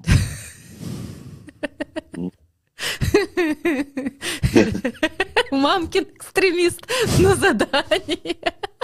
Ну Слушайте. да, на дай назад. Так а что с завтраком не так, я не понял. Нет, просто очередь была, вот и все. Да нет, И Юрий завтра- снимал. Это Там, ну, допустим, ты приходишь, ты можешь с утра стоять саке, уже на- разлитое по стаканам, или шампанское во льду. Так это Ну, ж хорошо. Меня в такой отель занесло. Вот, был бы я там в трех звездах или там в половине звезды, может, такого бы не было. А так, как бы, я не часто бываю в таких, как бы, местах. Но Мгм. задание есть задание. Слушайте, насчет мамкиного экстремиста, кстати. Ну, М. песенка ж хорошая. Ой, вообще классная. Вот это особенно начало такое Да, а- новогоднее, ново... О. Но, подождите, Ну, подождите. что? Вот сколько уже прошло? 20 21 уже больше двух лет прошло с момента, так сказать. Что еще, вы думаете, актуально? Прибавляются, да? А? А экстремисты, говорю, все прибавляются. Ну, нет, они-то прибавляются, но как-то, э, не знаю, такое ощущение, что эти темы, они интересуют больше только иммиграцию. Потому что про это можно тут говорить. Там как бы это уже, как, знаете, знаете, как вот там поднимаешь тему политзеков, сразу, а, интерес падает, типа, такое ощущение, что мешают жить только в стране. Типа, Политические, как, ну, типа, ты, у, тебя, у тебя там вскочил на жопе что-то, да, и ты ходишь, вроде все нормально, живешь, живешь, потом, ай, бля, ну, так, неприятно чисто, напоминает о себе какая-нибудь... Настроение портит. Ну, настроение портит, да. И тут Нет, ну.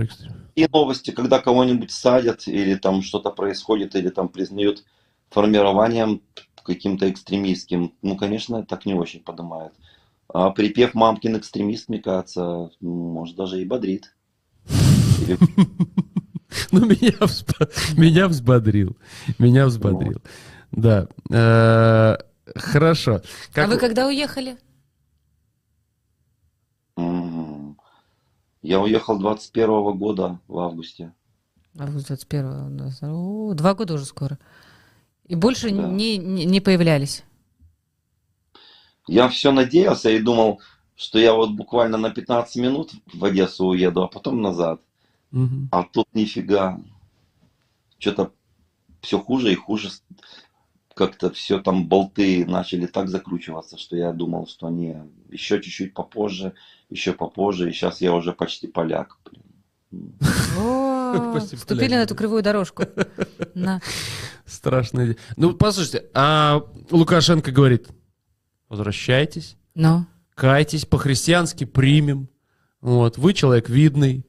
Ну, приехали бы по-хри- Мне по-христиански. еще, допустим, показывали, что, скажем, очень много людей вернулось, счастливо все живут там, а то, что они покаянные записывают. Ну, покаянно это э, какая-то маленькая... Это совсем уже экстремисты мамкины. Те, кто не возвращается, больше не появляется в эфире. Кстати, опрос. Как вам картины э, Юрия Стыльского? Топчик я бы купил.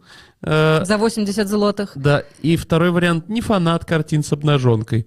Поразительно. 51% наврали нам, что они не фанаты. Не, этих оп, 50 картин. на 50. Да. Уже 50 на 50. Да, ну, как бы... Я обнажен в 13 и у меня их 20 штук где-то. Но и они все в Бресте находятся. Как бы поэтому, ну, если кому-то надо, я могу, конечно, связаться там с людьми и, может, передадут. А картины здесь, которые я вот только что показал, они, ну, к обнаженке никак не относятся, и это, ну, абсолютно другое творчество. Мгм. Мгм. Ну, так то есть, серьезно, прям, ну, можно вот, вы, вы, вы правду говорите, если вот написать вам, ну, хочу купить. А сколько вы поставите там цен, ценник? Ну, правда вот. Да не знаю. Порой бывает такое, что, скажем, люди хотят купить и там повесить где-нибудь, там, ну, больше как благо... Я их рисую для, для выставки. Я не думал глубоко о продаже, но в перемешку, конечно, если кого-то будет...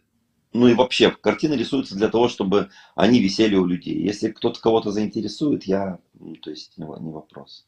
Короче, готов. Я когда поеду домой, я у вас куплю Ну, не картину. знаю, 300 долларов. Я думаю, это не такая большая цена.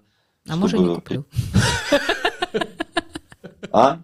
Нет, Когда вы сказали, Людка сказала, я у вас куплю картину, когда домой буду возвращаться, а когда вы сказали так в небо 300 долларов, Людка заметила, что, а может и не куплю. Тут дело это- так. Дорого, да? Ну, Не, это, скорее всего, это нормально. Просто у меня пока таких денег тут же, нет. тут же, ну, а, а миллион долларов дорого за Ван Гога? Ну, мне кажется, дороговато. Дороговато. Ну, да. я заработаю. Ну, ничего. Это дешево. Да. Э, Тут у нас вопрос в чате. Спросите у Юрия, когда уже пролетит бусел до самолета? Да все ж белорусы только его и ждут. Потому что Понятно. когда речь идет о, там, о победе, там, Перамова, что-то там, что-то должно, сейчас вот-вот калиновцы помогут, я не, я не знаю что. Здесь только люди э, надеются на какой-то на какой-то такой случай, что что-то такое фантастическое должно произойти. Ну, как по мне сейчас вот Мгм. такая история. Так это так. А вот э, вчера там Зеленский поздравлял с... э, Да, отме- ну не поздравлял, а просто отмечали 160 лет со дня восстания Калиновского. И не, Беларусь не упомянул. Литовцы тоже, вот президент написал в Твиттере и не упомянул Беларусь. Э, Ну, я следил, конечно, это соромно, да. Ну, обидно, правда ведь? Мгм. А Я мы на все конце- ждем, что нас освободит ВСУ. Ну, не знаю, что там будет у них. Но, в общем, надежды есть, но невеликие. Ну, правда, не, не, не сильно вы, да? Вы как это, Конорович, помнишь, когда ты сказал, ну, лет 50 еще. Вы туда же? Меня, меня взбодрил в жизнь Малина, этот, э, последний там, по-моему, Гарбуз. был, Сахащик. Саха- Сахащик до него был, да. Ну, он такой бодренький вообще, говорит, ну все, ребята, там в течение, там, не знаю, этот год еще там язык подучим, так как все разъехались, и там заморские языки нам еще пригодятся, но это я от себя уже добавляю. А следующий год мы уже в двадцатом, что там будем, в олимпийском песне петь, бусла будем петь, да. А вы вернетесь? Ну, мне очень нравится там, я там состоялся. Здесь, ну, возможно, если я тут до такой степени корни пущу, что, ну, уже не вырвать меня отсюда будет. Там семья, там такая классная работа. Не знаю, какое-то мешканье тут. А тогда, возможно.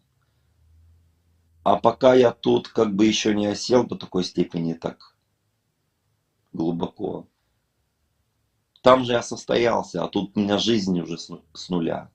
А что, а, а насчет там ностальгии, скучаете почему-нибудь там, что было? По всему скучаю, конечно.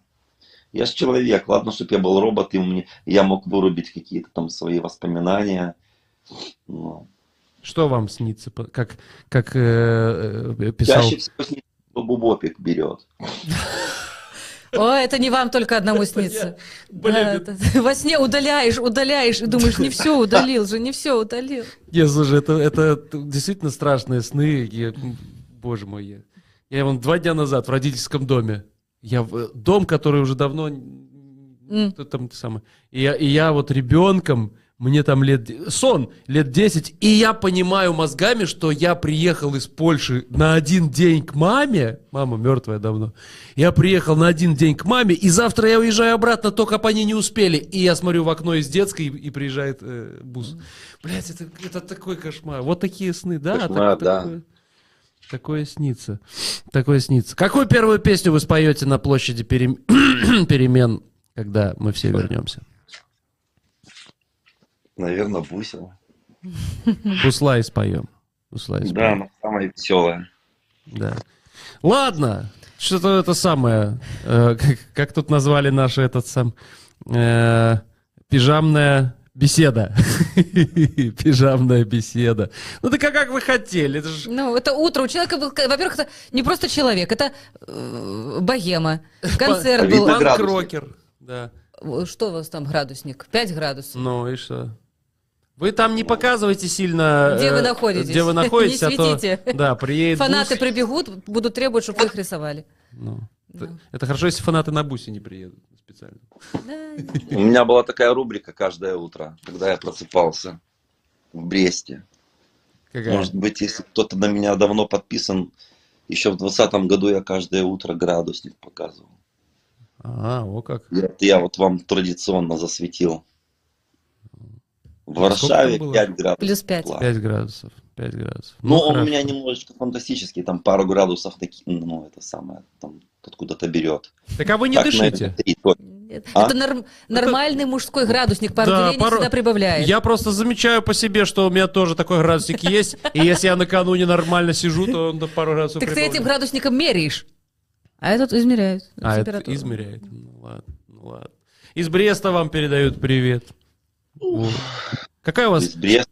Блин, Да. Брест, тепленький. Сейчас в Бресте, кстати, как в Варшаве приблизительно всегда. Недалеко. У нас вот какой-то пояс географический, ну, очень классный. И в Бресте просто супер. Когда в Бресте бананы цветут, блин, в этом в Виль- в Вильнюсе, по-моему, ой, говорю, в Вильнюсе, в Витебске еще льды плавают. Да, там, мы там снег чистим ходим с, с крыш. Да, вот Мгм. такие сугробы у нас. Это, там. ну да, правда, да. Что ваше любимое в Бресте?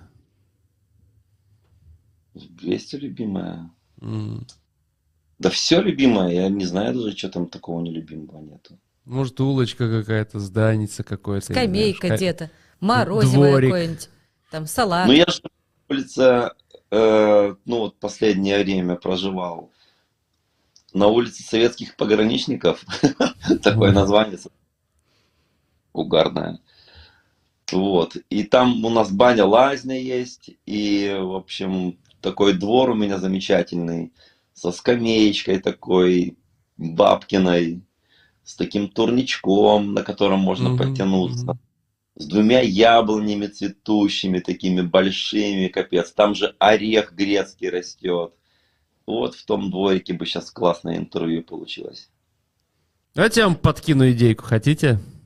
Но Помните, был такой Чистяков, э, э, группа «Ноль»? Ну, У конечно, них есть песня «Я живу на улице Ленина», да? ничего ему не надо. Да, и меня зарубает время от времени. человек, кошка, плачет то окошко. А я про улицу Ленина. Напишите про улицу советских пограничников, а? Как вам Ну, идея? может быть, надо подумать, что там написать. Улица советских пограничников. Все, вам пару слов турник. добавить надо. Нет, про турник, про... Ну, блин, я... Слушайте, не мне вам... Я вам идею под... Я как этот самый... Я вам сказал, Apple мне эти плафоны не нужны. Вы как хотите там дальше. Все. Тебя можно было бы обвинить Так- в том, что ты не так Ты сказал. не можешь запы- запомнить эту фразу? Что я не так сказал? Меня можно было бы обвинить только в том, что то, что я говорил, можно было бы не говорить. Но что я не так сказал? Элементарная фраза. Ну. Досыть. Вот, извините. Простите. Юрий, давайте-ка мы вас уже оставим Вам пора по- переворачиваться на другой на, бочок. на другий бок. Так, и А я уже, я уже буду подрывать, потому что надо уже что-то шевелиться мне. А что вы делаете? Мне вот интересно, что музыка... Ну, я понимаю, я, я журналистика, я приезжаю утром в студию, все, работаю. Новости, новости, Метро, аналитика, новости. новости, аналитика. А вы что делаете? Вы чем занимаетесь? Ну, пойду сейчас в Тики Макс что-нибудь куплю полезное. Куды? А что это такое, куда вы... пойдете? Еще что-нибудь. А что такое тетимат? А, Тики Макс? А, тикимакс. Да, сто- ну, Тики... Я думала, мы нам тетимат А что послышалось. такое Тикимакс? Тикимакс магазин такой есть. Это от вас далеко. от- Вы, вы- на окраине живете, вам, знаешь, у вас только сельпо. А Потом тут струну меняю, порвалась пятая струна вчера на бай-бай как раз. Прикиньте, порвалась струна и одновременно голова сгорела. Как, как сгорела голова? О, блин, у меня еще в практике не было. Это как? Что это, значит? это деталь от гитары, видимо, да? Нет, это деталь от такого здоровенного комбика, откуда А, вот от комбика. Вот, видишь, голова сгорела от оттуда. Это не человеческая голова сгорела. Как ты был настоящий музыкант, ты понимал. Ну да. То есть и голова Ну. сгорела, и, и струна порвалась. О, видишь? Да, но и мы баю-бай как раз заряжали. И я в середине песни гитару меняю, а звука все равно нету. Ну, у меня запаска с собой на случай порванной струны. Вот, а звука все равно, а звук все равно не идет. Я думаю, блин, что за непонятная история. А Ну потом оказывается, Мгм. что струна порвалась и голова сгорела. Ну, такой был угар, короче, вот. Ну вы же Вот все равно не вернули 90 злотых людям, правда? Или что-то в этом роде. Тогда вот какие-то аномальные явления обычно всплывают. Юрий, а вам пишется здесь? Ну вот, экстремист выплыл нормальный. Хорошо пишется, ты же видишь. А, Ну, не, ну, таких песен можно, было- я имею в виду, э, хороших песен можно было бы при нормальных условиях жизнедеятельности писать больше и чаще. А, вот я об этом больше спрашиваю. Так нет, хватает их. Я вот сейчас как бы думаю, может, вот сейчас еще записать балаклаву. Мгм. Ну, Запишите. И не забудьте, да, и не забудьте про пограничников, пожалуйста. Советских. сове- брестских. Вот я буду, Со скамеечкой, с яблоньками. тогда буду ходить, э, всем рассказывать, что вот Стыльский написал песню, что Это я придумал. Это я ему, это я ему сказал, да, придумал. это я. Это, это я стоял у истоков э, искусственного интеллекта эмиратского. Да. да. Примерно Ну. так. Тут вопрос в чате, кстати, вот, да, а что вы слушаете сейчас? Ну вот, я, например, вчера до глубокой ночи сидел, слушал концерт Radiohead в Берлине. Вот так вот вам. А вы что слушаете? вы знаете, да ничего. Тишину варшавскую. Ну да, у меня своего шума хватает. вот этого вот музыкального, который, который я сам произвожу, плюс еще концертного. Ну и, а так, то есть, если... А, что еще могу послушать? Польский язык могу послушать. А, вы учите польский сейчас? Ну, просто приходится вот в этом как бы от него никуда не деться. И многие слова, которых я вообще никогда не думал, что они могли быть именно такими. То есть для меня такие. Ну да, пол- поляки неприятные, лезут со своим этим языком, да. Согласен. Э, Когда новый альбом? Спрашивают в чате. Когда новый альбом? А не, я сейчас буду просто по синглово гасить и все, не надо никаких альбомов. Мгм. Ну вот, ответили. Ответили. Хорошо. А потом их соберется и альбом. Ну, не знаю, за продуктивность свою как-то не могу сказать. Ну, как бы наковыриваю, и, и что-то происходит, поэтому... Просто я считаю, что альбом это уже такой вот, как у нас всегда выходили, там, там, скажем, 16-15 песен. Это нужно, блин, молчать, наверное, год или полтора, чтобы... Ну. А такие микроальбомы как-то мне кажется, прикольнее, когда, скажем, там проходит месяц-два, бабах песня, проходит месяцок, бабах вторая. Ну, вот так интереснее. Вот так, пацаны. Ірина пишет, чаго такі маленькі зал быў ва ўроцлаве квіткоў не хапіла ой Ірына не попала до вас на канцэрт Мгм. Кстати, не, не в этом суть. Там было какое-то ограничение у нас вообще-то на самом, ну, по э, онлайн билетам. Но люди, те, которые приходили, потому что мне многие писали, что делать, я не могу купить билет. Да, они у нас кончились, sold out. Но как бы мы могли еще пропускать, и у нас было, ну, то есть было в зале чем дышать. Вот. Мгм. Но это уже ограничения пошли, если я не ошибаюсь, там именно от клуба, чтобы там не навредить ничего, потому что хрен знает, панкрок какой-то белорусский приехал, и ну на всякие паже как бы мы не будем делать так, чтобы пол треснул там, или мы улетели в подвал, хрен знает. Вот. Ну а так, ну, люди, которые приходят, как бы, они в конце концов могут заранее прийти, еще до тех, кто билет купил, и тупо пройти. Вот вам секретик прикольный. Мгм. Слушайте, а, спрашивают, что с проектом с симфоническим оркестром в сторис когда-то было у вас? Какие мудрецы, все они знают. Ну, песня уже готова. Э, Песня уже готова. И хочется просто какой-то визуализации, чтобы это было не просто там какая-то mp3 залитая в интернете, а чтобы у нее была ну, более серьезная такая платформа. Ну и вот на YouTube, чтобы можно было что-то залить не просто с заглушкой какой-то, а вот чтобы был какой-то хороший клип. И вот мы сейчас над этим думаем. Если получится, то к Дню воли мы вас очень сильно удивим. Очень хорошо. будем Очень очень сильно ждать Да, давайте-ка мы на этой ноте завершим наш разговор и отпустим вас в бедронку. Или как? так и Макс Бедронки дешевле, это первое место. давайте Со- пособирались поляки начали спорить Да, Юрий, спасибо, успехов, удачи, ждем песен новых. Да, и вам не мир- мирно- мирного неба. Ну, собственно, оно у нас с вами одно. Счастливо, пока. Пока. Юрий Стыльский, музыкант, лидер группы «Дай дорогу». хороший Гурта. таки Хороший. таки чё ж- чё ж честный чистый настоящий белорус Да. Ну, а мы продолжаем и как бы переходим к рубрике «Людкины новости» после небольшой паузы. Людкины новости Давай, а то мы... новости общереспубликанского масштаба иначе не заговорили. назовешь Ну, конечно. Вот что в Минске творится? Ты знаешь, как можно отдать эскортнице 12 тысяч рублей и при этом остаться неудовлетворенным? Ты когда-нибудь так делал? Иногда наши эфиры посматривает моя жена. Поэтому сделаем вид, что я подавился водой. Во-первых, у тебя нет 12 тысяч рублей. Начнем с того. Как минимум. Расскажи. Значит, история началась с того, пишет зеркало, что потерпевший, еще не будучи тогда потерпевшим, а был тогда обнадеженным, видимо, зашел э, в интернете на сайт с анкетами девушек, предоставляющих интим-услуги. А в Беларуси разве работают эти сайты? Мне кажется, я думаю, Нет, что они закрыты все. Нику- Да? Ну, хорошо. Не Там знаю. он нашел не. Молли. Молли. Молли. Пошлую. Не знаю, может быть, и нежную. И договорился встретиться с ней на следующий день. В назначенное время Молли позвонила потерп- еще не потерпевшему Да, обнадеженному.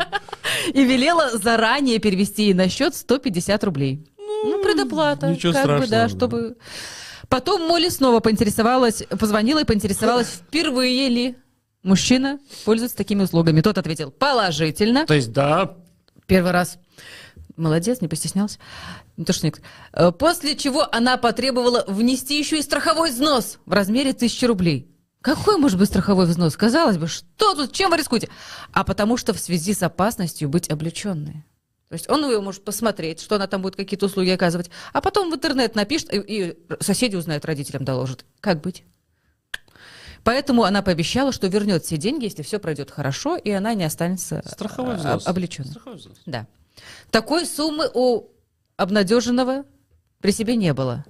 Тогда трубку взял хозяин Молли по имени Павел и пояснил, что без страхового взноса интимные услуги ему оказаны не будут, потому что правила такие, во-первых.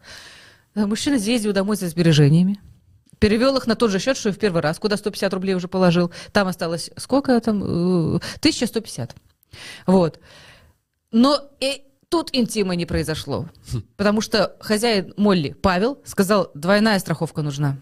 Мы вам не верим с первого раза. Потом еще, еще. В итоге 12, больше 12 тысяч рублей перевел человек, чтобы получить какие-то там инти- от Молли. После этого он писал ей в мессенджере, звонил, там, сям, в инсте стучал, нигде. Анкета девушки на сайте оказалась удалена. Классическая вот история. Развели! Классическая Обманули. история. м- Это прям ты описала сейчас мои взаимоотношения с одним из застройщиков Минска. Примерно так. Что делать? Сильно огорчился минчанин, пошел на улицу гулять. В этот момент к нему подошла цыганка. Ты сейчас Да, и между ними завязалась душевная беседа. Девушка пообещала помочь, потому что она и ее супруг являются действующими сотрудниками КГБ и занимаются розыском Цыганка мошенников. сказала. Да а кто? А кто там еще может быть сотрудником КГБ? А, ну. Но поскольку помощь была связана с риском для жизни, это сразу стало понятно всем, сотрудница КГБ озвучила сумму вознаграждения, потому что КГБ не работает бесплатно. В итоге в несколько этапов наивный гражданин передал сотруднице КГБ и ее мужу еще 550 рублей. Когда уже потерпевший все-таки понял, что он дважды был обманут, то позвонил в милицию. Вот только сейчас. И что, Милиция и- и оказалась наиб- настоящая. ну. Сотрудников КГБ вскоре задержали и возбудили уголовное дело за мошенничество. А, там, там очень долго пишется, как там, что штраф, там, а, а, а, сотрудника КГБ того, который муж цыганки, обязали пройти принудительное лечение от хронического алкоголизма. Что касается 20-летней э, сотрудницы КГБ, супруги обвиняемого, то она является вдовой. Вот это мне, конечно, очень удивило. Даже супруга обвиняемого является вдовой. Ну, видимо, до этого вдовой уже. Вот. А вот личности Молли и Павла устанавливаются. И у меня возникает справедливый вопрос. Откуда у потерпевшего было столько денег? Ну, это вот потрясающе, да, самое Сначала интересное. 150 рублей заплатил за встречу, потом 1000 страховой взнос, еще 12 тысяч с копейками – это страховые взносы, и потом сбегу домой 550 еще принес, заплатил КГБ. Откуда у вас гроши? Ты что, ждешь от меня? Я просто, понимаешь, ну, все эти истории, они открывают какие-то новые измерения. Вот человек, на- э, я бы вот в счастливой Беларуси будущего поставил бы, знаешь, как вот города делают новые, да, вот приглашают архитектора, вот как Ну. Бильбао, допустим. Не была, но с- Ну название вот. слышала. Он же, это был такой, такой чахлый этот баскский городок, а, вот, а потом мэр Бильбао решил, какого хрена, давайте-ка мы настроим тут красоты, и сейчас к нам туристы будут ездить. И вот в «Счастливой Беларуси будущего», когда мы будем ее отстраивать, я бы э, пригласил какого-нибудь там Джеффа Кунса, чтобы он... пос- А кто это?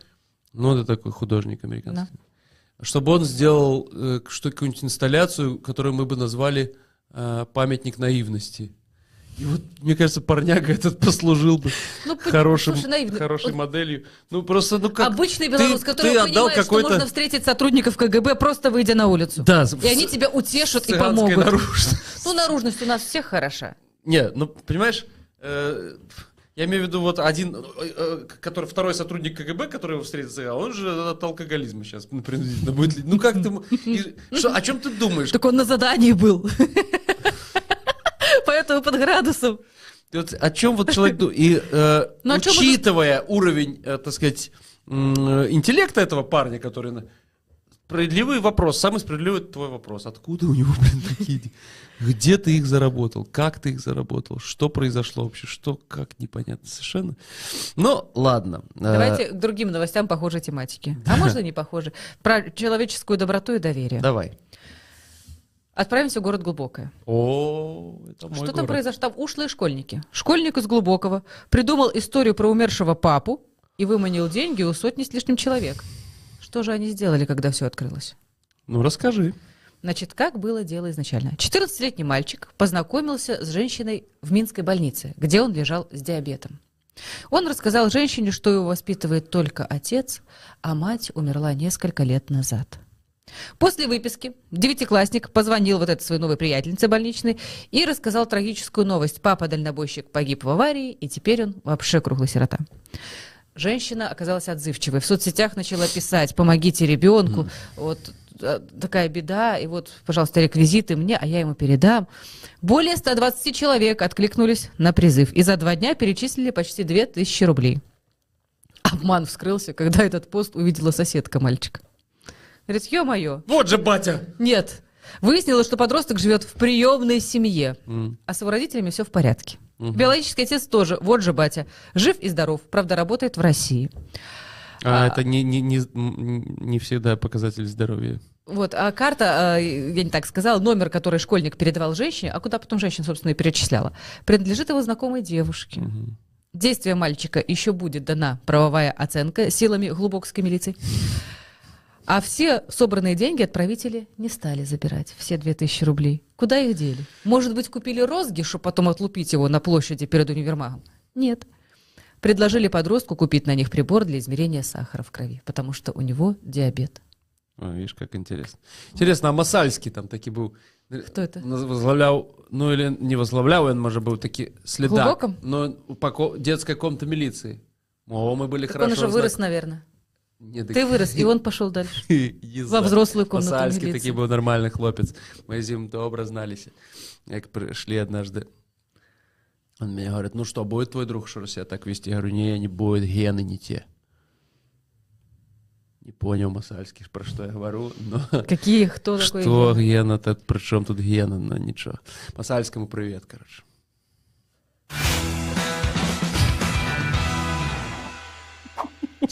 Кто ты? Хочешь, чтобы нас смотрели какие-то люди?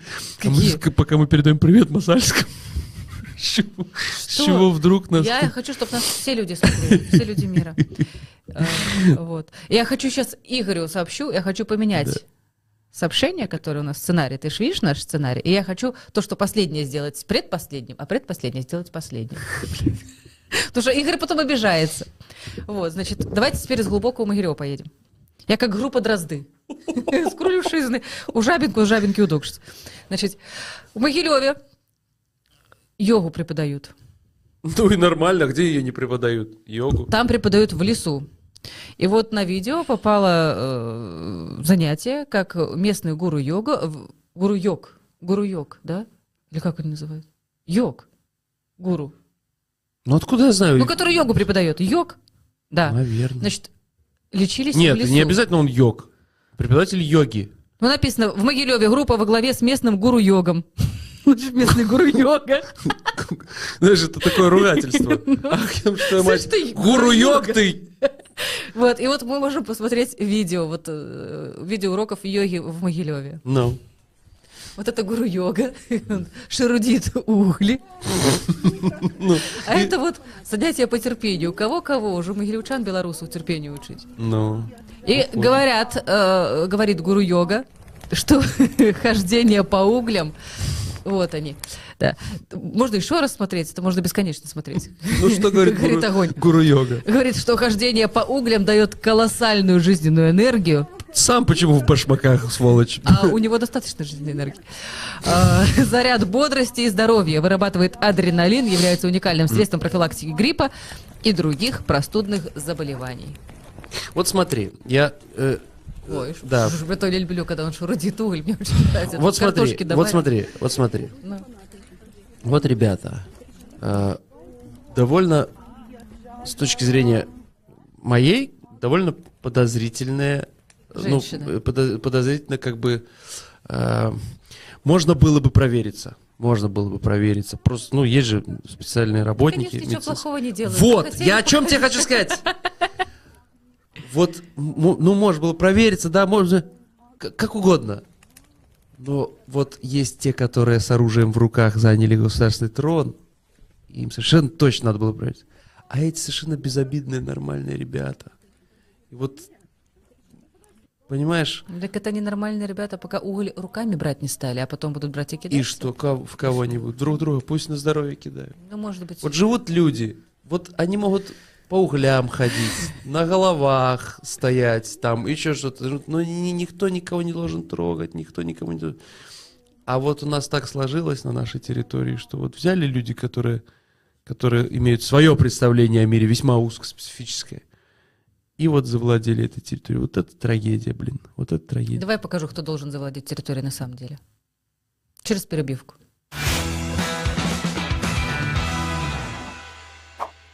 Вчерась. Что ты? Вчерась! Карась, ну, Карась в соседнем доме живет. Юрка у меня карась жил тоже. А у кого, поднимите руки, у кого из белорусов не было знакомого карася. Я просто, ну... Да, значит, вчера на трассе М6... Стой, стой, стой. Опрос редакторы наш. У нас сегодня, у нас сегодня эфир, знаешь, как вот, а, когда я буду старый-старый, меня спросят, а у вас, какой у вас был самый худший эфир вообще в жизни? Я скажу, вот, надо запомнить. 20 Самый худший у тебя впереди. Опрос. Редак, вот опрос. В Могилеве лечится прогулкой по, угля, по углям или углям? Углем. В Могилеве лечится прогулкой по углям вместе с гуру-йогом.